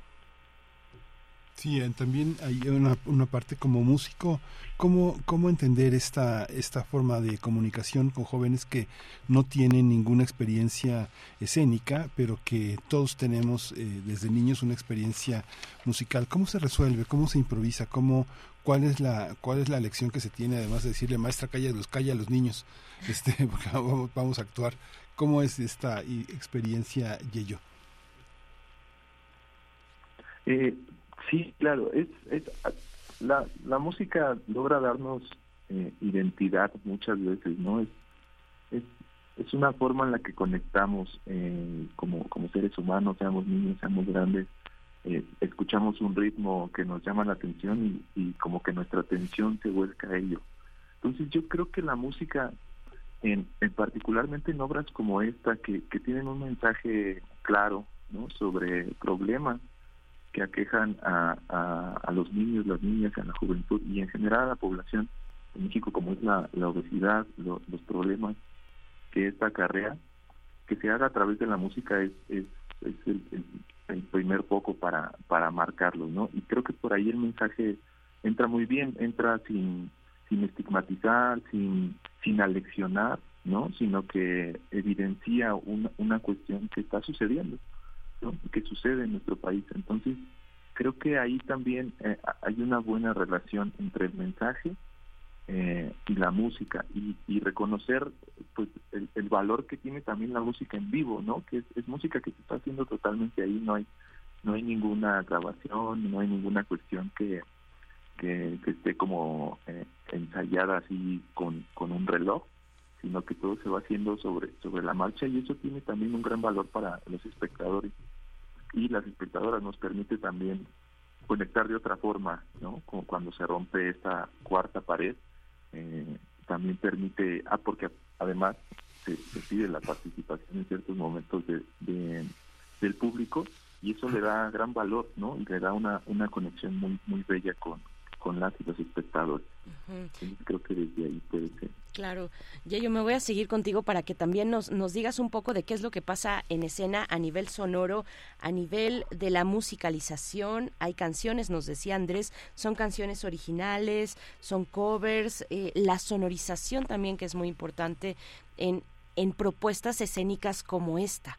Eh, me imagino yo, yo no la he visto y espero poder verla en el Teatro de la Ciudad de Esperanza Iris este 15 de octubre, pero cuéntanos un poco de esos detalles eh, que, que, que, bueno, que tienen desde, desde, tu, desde tu oído de músico, pues una relevancia muy importante en la escena, ¿no?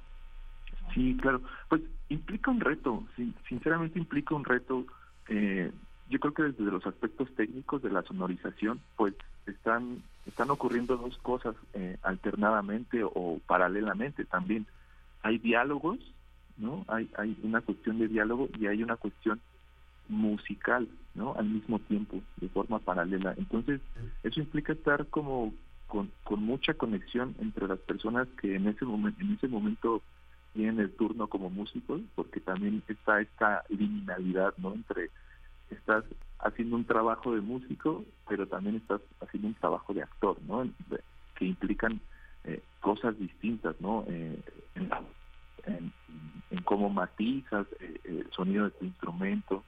Entonces, creo que eso es un reto que, que no se logra fácilmente, sin embargo, aquí pues la compañía después de tanto tiempo y con, con grandes maestros ahí, músicos, actores, ha logrado que, que esto se, se, se, ni se note tal vez, ¿no? Eh, no se noten estas diferencias eh, que, que, que, técnicamente están implícitas. Entonces, eso es muy cómodo como músico, yo invitado, ¿no? Eh, para, para trabajar porque ya hay, ya hay una estructura hecha.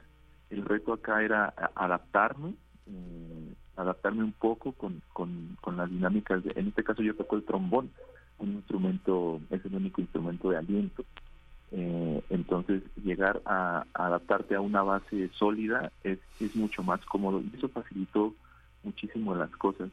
Entonces eh, implica retos, eh, pero se ha logrado se ha logrado muy bien, muy bien y, y sobre todo con un con un ambiente bastante relajado, de, de, de mucha risa. la- si llegas a ir a la obra te la vas a pasar increíble porque es muy muy muy graciosa. Entonces esperemos verte por ahí. Sí, sí, seguro que sí, seguro que sí que es muy graciosa y que y que además tiene un mensaje muy importante.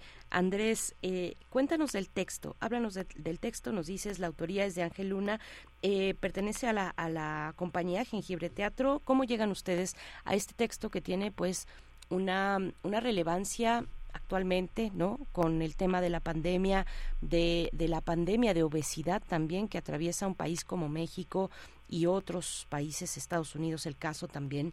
Eh, há- háblanos de, de este texto de, de Ángel Luna, el dramaturgo de esta obra. Claro.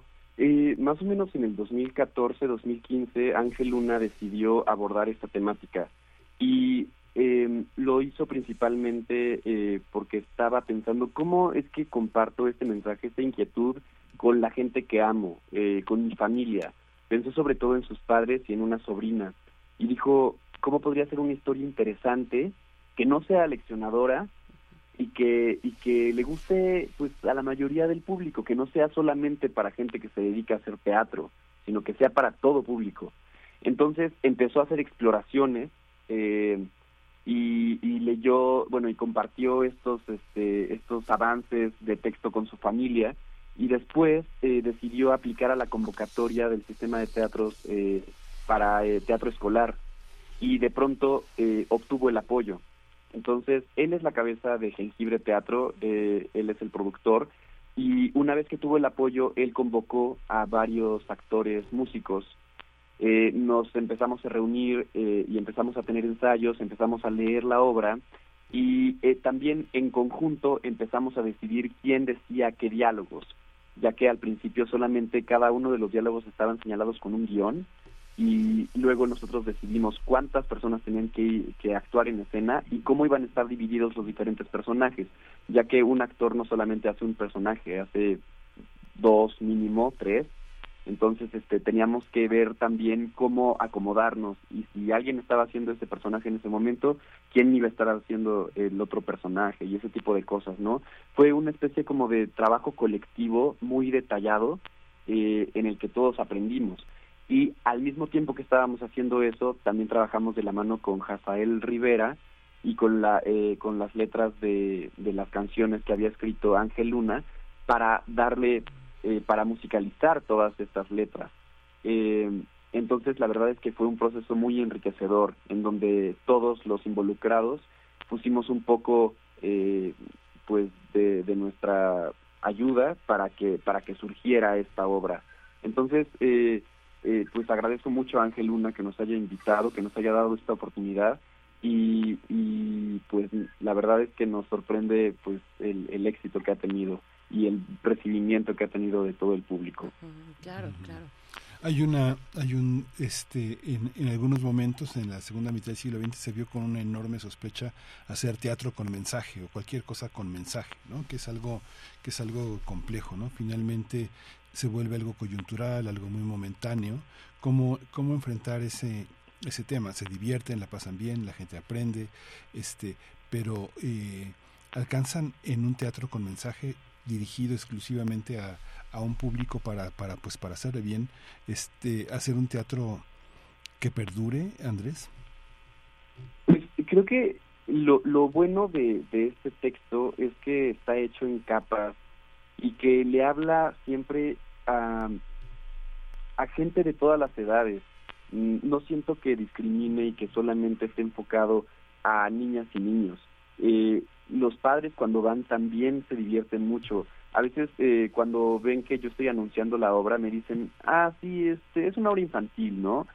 Y, y yo digo, a ver, eh, es que sí está dedicada principalmente a las niñas y a los niños, pero es para todas las familias, es para toda la familia, ya que eh, pues sí tiene un humor que también a los adultos agrada eh, y pues tiene música que además pues es este un recurso que a mí me parece muy inteligente y además la música es muy muy muy bonita.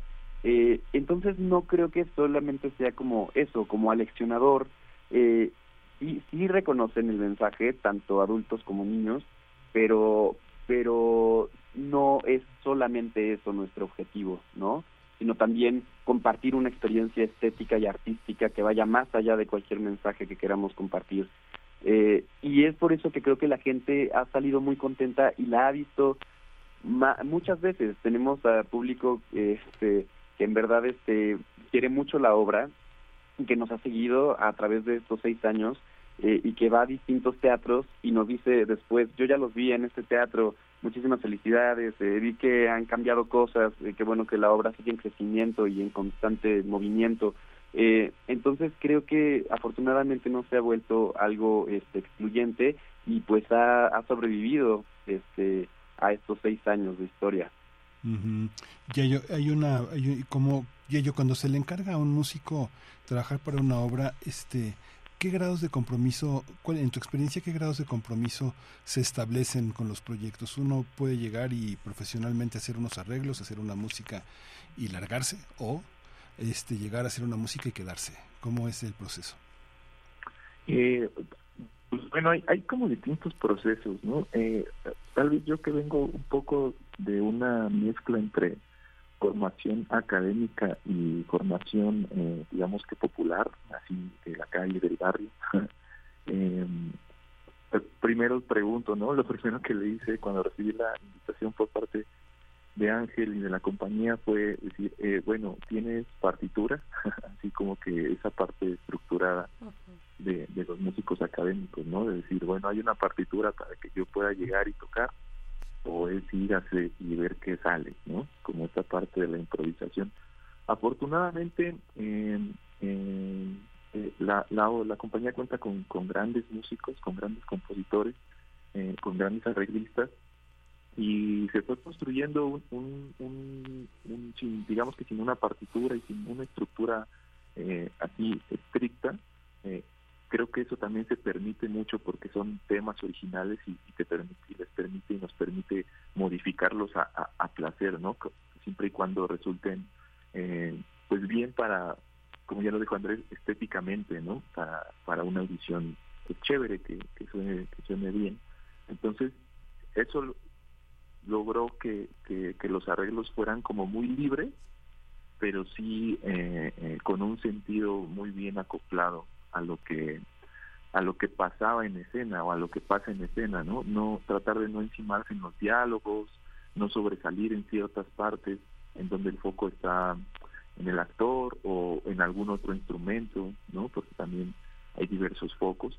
Eh, eh, entonces, todo, todas esas implicaciones eh, eh, fueron, fueron, fue interesante, pero fueron muy libres y muy relajadas siempre. Eh, obviamente tuve que hacer mis anotaciones, porque si no todo se olvida de, de un día para otro, y, y practicar, pero realmente fue un proceso que disfruté mucho, todo, todo hacer los arreglos, eh, acudir a los ensayos, eh, era, era, era muy divertido. Y eso facilitó mucho, mucho la, la, la experiencia de, hacer teatro y hacer escena con la compañía. Sí, Gracias, Yeyo. Pues estamos casi por despedir.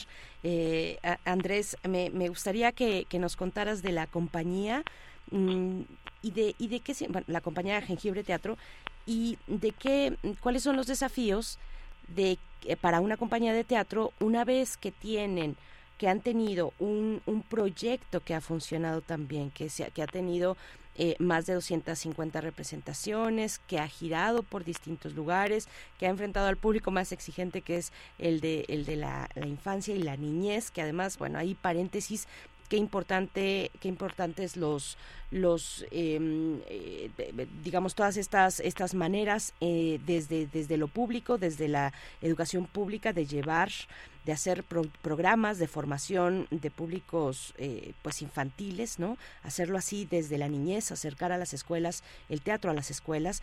Eso lo pongo ahí como paréntesis porque sigue siendo algo muy importante de, de- algo de, de- para no perder de vista. Pero te pregunto qué viene para ustedes luego de un proyecto que ha funcionado tan bien eh, viene como compañía hacia dónde moverse Claro, eh, pues sí, sí hemos sido, la verdad es que hemos sido muy afortunados eh, por tener esta, esta, esta historia con esta obra. eh, y como mencionas, pues sí, nos hemos presentado en varios eh, teatros de la Ciudad de México. eh, y es por eso que ahorita estamos contemplando esto como el fin del proceso de esta obra. Y bueno, por el momento, eh, quien es la cabeza de, de esta compañía es Ángel Luna, y entonces él tiene varios proyectos en mente, eh, varios proyectos que esperemos que en el 2024 salgan a la luz.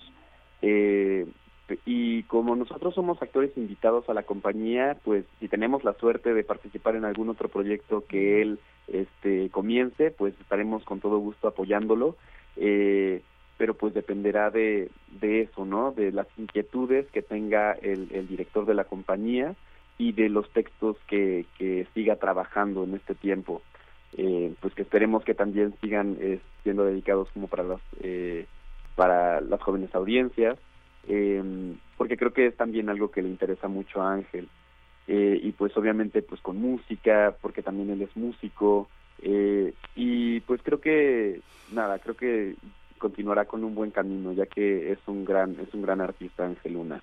Sí, cada compañía de teatro tiene su, com- su combinatoria especial eh, y, y- y mágica y, y bueno no hay no hay este fórmulas para esto no eso eso es muy cierto.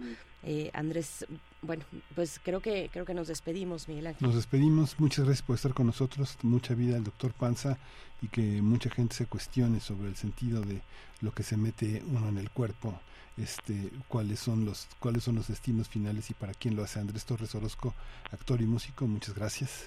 Muchísimas gracias. Yello Caballero, músico invitado, muchas gracias. Muchas Ah, gracias.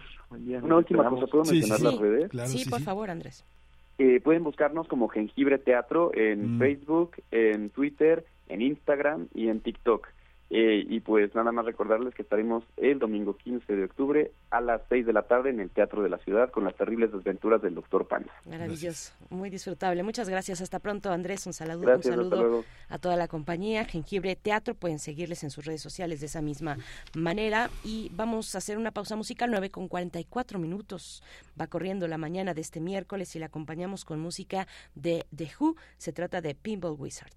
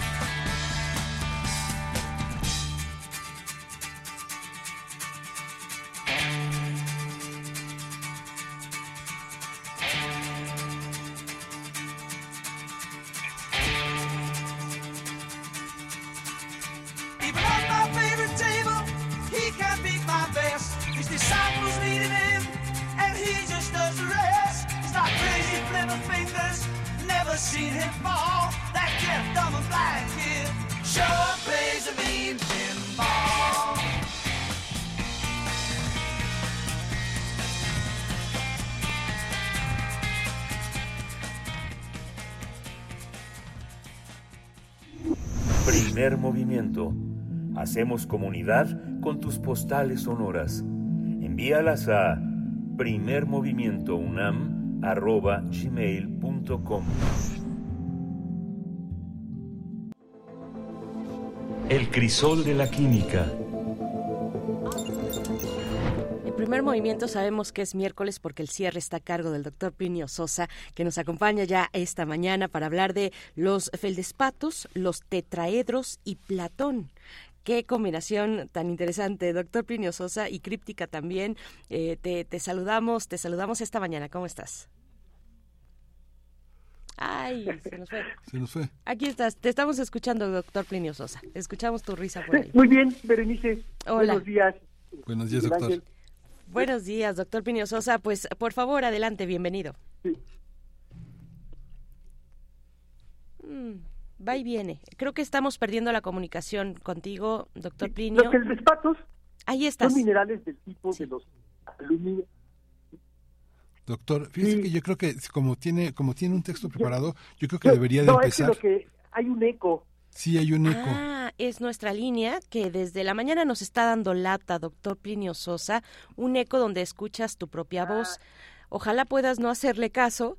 Eh, A ver, ahí. Ya te estamos escuchando. Adelante, Perdón, por favor. Era yo, era yo que los estaba escuchando. Entonces, por eso ustedes. Ok, ya me oyen bien. Ya, empezamos. Empezamos. Los feldespatos son minerales del tipo de los aluminosilicatos. Aluminosilicatos. Son los principales componentes de muchas rocas, tanto ígneas como sedimentarias y metamórficas. Un mineral es una sola sustancia química formada a partir de algún proceso geológico. Cualquier cosa sea mediante un proceso geológico, eso es un mineral. Normalmente se trata de un sólido que posee cierta estructura cristalina. En el argot de la química de sólidos, una estructura cristalina se refiere a un arreglo donde todos los átomos se encuentran dispuestos de una manera muy ordenada y regular. Una roca, en cambio, es un material en el que hay varias sustancias mezcladas. Dicho de otro modo, un mineral es una sola sustancia, mientras que una roca es una mezcla de varias sustancias. Los minerales más importantes en términos de formación de rocas y de diversidad son sin duda los silicatos. Los silicatos en general. Un 92% de la corteza terrestre está constituida por silicatos. El otro 8% está constituido por minerales que no son silicatos, como la calcita, la pirita, la magnetita o la hematita. Por lo mismo, antes de hablar de los aluminosilicatos, tengo que hablar de los silicatos. Los minerales de silicatos se llaman así porque contienen unas partículas cargadas, aniones, silicato, se llaman silicato. La fórmula de estas partículas es SI de silicio O4, 4 menos, es decir, un silicio, cuatro oxígenos y cuatro cargas negativas. Y como ocurre con muchas otras partículas químicas, el ion silicato posee una geometría muy bella. Los oxígenos ocupando los cuatro vértices de un tetraedro y el silicio en el mero centro del tetraedro. Estos tetraedros se pueden polimerizar o no, es decir, pueden estar sueltos o formar cadenas o láminas o redes.